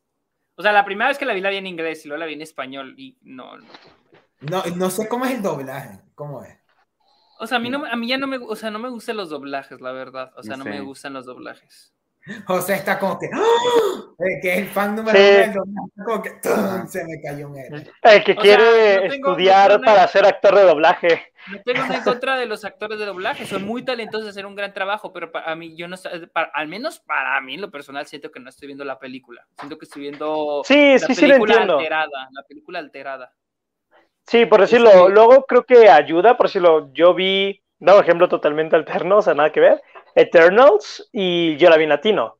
Y me gustó mucho el- la interacción de los personajes y todo. Y luego escuchaba mucha gente decir de que como que la química entre los actores no se sentía, o sea, como que se sentía raro luego las interacciones y que parecía que ni siquiera se llevaban bien, o yo qué sé, o sea, como que no se sentían luego como un grupo. Yo dije, ok, escucho eso de muchas personas, pero yo la vi en latino, o sea, yo no la he visto en inglés, entonces no sé si se siente así, porque en inglés todos los personajes son demasiado carismáticos, en español, quiero decir, o sea, tienen o sea, le dan mucho las voces, las ayudan mucho, entonces no sé. Sí, en inglés es Sí, sí basura. entiendo. Es que el chiste de una película también es involucrarte dentro de la película y que no pienses en lo externo, que de- de- de- verdaderamente te involucres en la película. Y muchas veces cuando estás en el doblaje, ya después de ver muchas películas dobladas, ya sientes que está como overlap, como que está este, la, Sí. la voz. Este, Entonces que hay un güey que está con el micrófono así diciendo lo, Ajá, lo- y sí, te no saca gusta. totalmente de la experiencia. Sí, no me De, gusta nada. novelas turcas, eh, al español aquí en, eh, es como que se nota, hasta, tra- hasta hacen otra vez los eh, el trabajo de sonido en los golpes, que Sí. se nota que no es el mismo del momento, está como que... Pero no es el caso, o sea, yo no, yo no sabría cómo sería en Top Gun. no. Yo tampoco la Creo que, Pero creo que las únicas películas eh, en español que he visto de Tom Cruise son las de Misión Imposible, creo. No sé. No, no, no sé, creo que yo ninguna. No, José, tú ibas a decir. Sí, no, ya mi conclusión, o sea, la verdad yo entré sin saber nada de Top Gun. Eh, fue por pura suerte, eh, yo no tenía tanto planeado verla, pensé que no me iba a gustar y es que esta se me hacen esas películas que para mí lo tienen todo, o sea, primero desde el tema de el tiempo y de seguir adelante, de cómo te quedas estancado, o sea, los temas que quieren tocarte sobre este personaje, sobre todos los demás, o sea, quizá no tengan temas, pero todos los demás personajes que introducen, este de toda la misión, toda la dirección, este de la música, el sonido, yo la pude ver en una IMAX y el sonido en serio fue de lo que más me metió en toda la, o sea, en toda la experiencia. Son muy, muy pocas las películas que en serio me meten, o sea, tanto, tanto, tanto, tanto en lo que estoy viendo y no pienso en nada más. O sea, la verdad estaba mm, totalmente dentro, o sea, me, me sumergió, o sea, en serio, eso tienen que ser los blockbusters, o sea, no solo las películas en general, porque yo creo que el cine ya independiente y todo, como que, no todo, pero sí tienen una visión más bonita sobre el cine, la verdad, y son la, los blockbusters los que poco a poco siento que ya se van volviendo, ¿cómo se dice? Muy genéricos o muy aburridos, o pon, o sea, sin ofenderlo, pero muy Marvel, o sea, ya algo no especial, o sea, solo es para ver un domingo y ya, o sea, como que van perdiendo mucho el estilo y todo eso, incluso como que los blockbusters a la gente cada vez le van gustando menos y Top Gun sí fue como de, eso la película, es que está buena en todos los sentidos, o sea, Hasta incluso hubieron- a, a Sergio, lo dice el que ve Shrek en inglés. Es que, es que, o sea, lo dice, lo dice por mí, pero, o sea, si, hoy- si hoy en día sacaran entonces- Shrek, ah, lo siento, ya acusando a ahí. si, hoy en día sacaran Shrek o Kung Fu Panda, o sea, con el cast que tenía en ese entonces, obviamente la vería saber en inglés. O sea, hoy sabemos que el, el doblaje, o sea, sí es bueno, pero porque nosotros, también nosotros lo vimos do- este, doblada. Yo, por ejemplo, Toy Story 4 no la vi en español, la vi en inglés.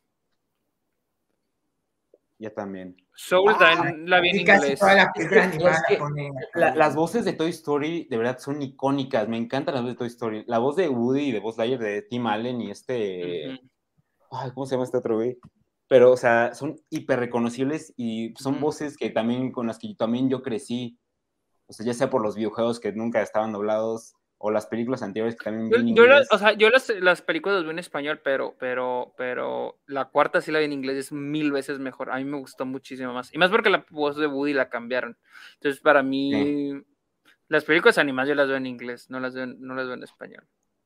Entonces, mira, Chelly dice que es el hate número uno de Rodrigo. Entonces, ¿Estás seguro? Es. Shrek, Shrek- Shrek y Kung Panda en inglés también están buenas. Sí, o sea, si no las han visto. No, es- es Jack Black. Es claro es que Jack está Black, buena. Exactamente. Fíjate que yo ahorita estoy viendo, esto ya también es muy aparte, estoy viendo un anime que es de comedia y me gusta mucho, yo estoy viendo en japonés y sacaron el doblaje y el doblaje es bueno, pero llega a tener mucha comedia mexicana, desde albures y desde groserías y todo, eso no está malo, pero es muy, muy diferente a la comedia y me pongo a pensar, ¿cómo será la de Shrek? Porque yo siempre la he visto en español y a la gente le encanta el doblaje mexicano y toda la cosa, pero como lo de los tamales de caviar, o sea, pero me pongo a pensar, ¿cómo será ya verlo en inglés? ¿Qué tanto cambiará la comedia? ¿Qué cambio cambiará el estilo de los personajes? Sí me gustaría verlo, porque luego sí hay mucha diferencia. Cuando apropiamos algo mucho aquí en México está padre, pero al mismo tiempo se pierde la esencia de ese del original. O sea, porque lo volvemos algo diferente, no nuestra propia cosa. Entonces, como que también. También, o sea, yo sí vería Shrek en, in- en inglés. Pero para no hacer un revoltijo de opiniones acerca de cosas que no Sí, porque que ya deberíamos haber Vamos concluido el Top Gun, pero estamos hablando otra vez del doblaje, gracias a José. Yo, yo no. Ay, gracias, a mí me interrumpieron, pero bueno. Top Gun, mi película favorita del año hasta el momento, nada más diré eso. Sí, bueno, entonces, antes, aprovechando para ya cerrar el programa, Sergio, algo que te gustaría comentar, ah, no de Top Gun, sino de lo que con- pudimos conversar de Tom Cruise y toda esta hora de 40 de balbuceo eh, eh, que pudiste sacar ahorita de lo que conversamos, que, que te gustaría compartir. Ah, nada, si no han visto Top Gun, vayan a verla. No sé qué están esperando. Es en su segunda semana y tienen que verla. Si no la han visto, no chinguen, vayan a verla. Sabias palabras. Sí. Creo que con eso No podemos. vayan a, no vayan a ver Morbius, no mames. eh, Mira. Ay, sí, no. Imagínate irte a ver Morbius en lugar de Top Gun ahorita en cines. Teniendo, Top Gun imagínate. ahorita. Exacto. Imagínate ir, a ver, imagínate ir a ver Jurassic World cuando puedes ver Top Gun por segunda o tercera vez. Ahí sí, ahí sí. No, o sea, yo ya vi Top Gun y ya me vi Jurassic World, pero sí hubiera sido Por mejor. segunda o tercera vez, José, por segunda y tercera vez. Es que la voy a ver por segunda vez. Mi hermano uno la ve y como él es el fan número uno de Top Gun, anda como loco tratando de ir a verla. Entonces, es como, cuando él vaya, yo lo voy. De pronto Así voy a hacerla a ver mi mamá. Ya a mi mamá, como le funciona lo del artista, di- le dice película de Tom Cruise de una. Listo. Entonces, eh, creo que con eso ya podemos cerrar el episodio. Otra vez, millón gracias tanto a José, Rodrigo y Sergio por estar en el episodio de hoy. Espero que sí, eh, sí les hayan gustado y me hayan soportado eh, el día de hoy. Y haya gustado el episodio de hoy. Otra vez, millón gracias lo tanto que ha evolucionado el, ca- el canal desde la última vez que tuvimos a Sergio en el episodio 24. Ha, ha ido creciendo un, poquito un poquito más eh, el canal y la verdad, otra vez muchísimas gracias por todo, Sergio.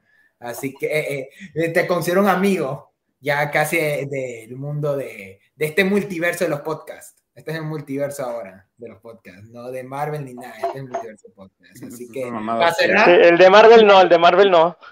Sí, si hay alguien aquí que no te siga, eh, Sergio, puedes decir tus redes sociales. Síganme como arroba el Sergio Munoz, arroba el Sergio Munoz en todas mis redes sociales. Estoy en TikTok, estoy en Twitter, Instagram y Twitch. Cuando hago Sí, en en, pueden ver en la descripción los links ah, de Linktree. Creo que, que lo copié de tu descripción y lo puse ahí. Y entonces, Rodrigo, a ti también, para que te vayan a stalkear los haters que te Este, síganme en Instagram y en TikTok como Rodrigo GRDB. Así estoy. Este, subo puras este, pendejadas, la verdad, puras mamadas. Sí. Únete al club, de ahí. Y bueno, José, ya siempre lo. eh, la costumbre, José. Este de, pues a mí me pueden seguir en Twitter como arroba críticas premium y en YouTube como críticas premium. Em, no va a haber opinión de Top Gun en mi canal, tristemente, el trabajo me tiene muy ocupado. Y bueno, pero ya espero que para mañana o para el miércoles ya esté mi opinión de Jurassic World Dominion, porque esa sí habrá opinión en el canal. Enfrente de Sergio lo dice tan fríamente, así como que. Estos, estos niños. O sea, descaradamente, güey. O sea, sí iba a sacar, o sea, sí iba a sacar, iba a salir muy tarde, pero dije, bueno, este de quería hablar de la película, afortunadamente este era el, o sea, pudo haber sido un espacio, porque para como estoy ya con algunos videos pendientes que tengo y próximos estrenos que ya van a salir, este de con la de Top Gun sí, sí saldría tarde. Entonces como que no sé, o Nunca sea, tarde, eh, en serio iba a decir, nunca es tarde, José. es que ya viene Lightyear. Entonces como que tengo que, Sí, tengo unos cuantos videos Lightyear. pendientes y tengo que sacarlo rápido para ya estar como que bien. Pues aún no me acostumbro tanto a grabar, editar y trabajar, entonces, por eso, pero pues Jurassic World se viene. Sí, pero bueno, entonces creo que con eso finalizamos. Yo ya no voy a decir el tema de la siguiente semana porque el de James Bond dije que iba a ser el de Love the Roads. No sabemos qué vamos a hacer de Love the Road. Creo que ya no vamos a hacer nada de Love the Roads. Así que vamos a ver que. Eh, ahí tenemos los temas, ahí lo que Diosito quiera va a salir. Así que quién sabe. Igual, mira, este episodio no lo teníamos planeado y mira, yo, este, yo creo que salió muy bien. A la final, serio, ya está como que, ah, sí, bien, ya, ya me voy. No, otra vez, Ya otra vez, Sergio, por, por- gracias por estar aquí. Esperamos algún día tenerte eh, de nuevo en el canal en un futuro pronto también. En otro año. También a José si no le sigue cansando eh, los en vivos, así que creo que eso sería todo. Los veo a Yo ustedes. no. yo- Mira, quizá para la de Everything, si hacen de ahí y yo ya la vi, pues ahí sí me gustaría. Sí. Yo por eso cuando les falta ¿Quién personal. sabe? ¿Quién sabe? Entonces, hasta eso, ah, los veo ahorita que acabo el envío para despedirnos formalmente, pero hasta eso ya voy a finalizar la transmisión, así que un saludo a todos, nos pueden ir en Palomita en Serie en nuestro TikTok, donde hoy lancé mi TikTok de Jurassic World Dominion, porque al parecer no vamos a hacer episodio de Jurassic Park, porque aquí nadie está interesado, aparte de yo, de hacer un episodio de Jurassic Park. De ahí de... Sí, no, vale. Las noticias en YouTube, si lo están viendo, suscríbanse y si lo están, están oyendo la repetición de Spotify, que estará disponible pronto, eh, pueden seguirnos en nuestro canal de YouTube o el de Spotify. Así que nos despedimos, un gusto por estar aquí y nos vemos la próxima semana. Así que los veo en la próxima. Bye. Ah, eh, ahí eh, la musiquita de, de Top Gun. No, no, no, no, no, no, no, no.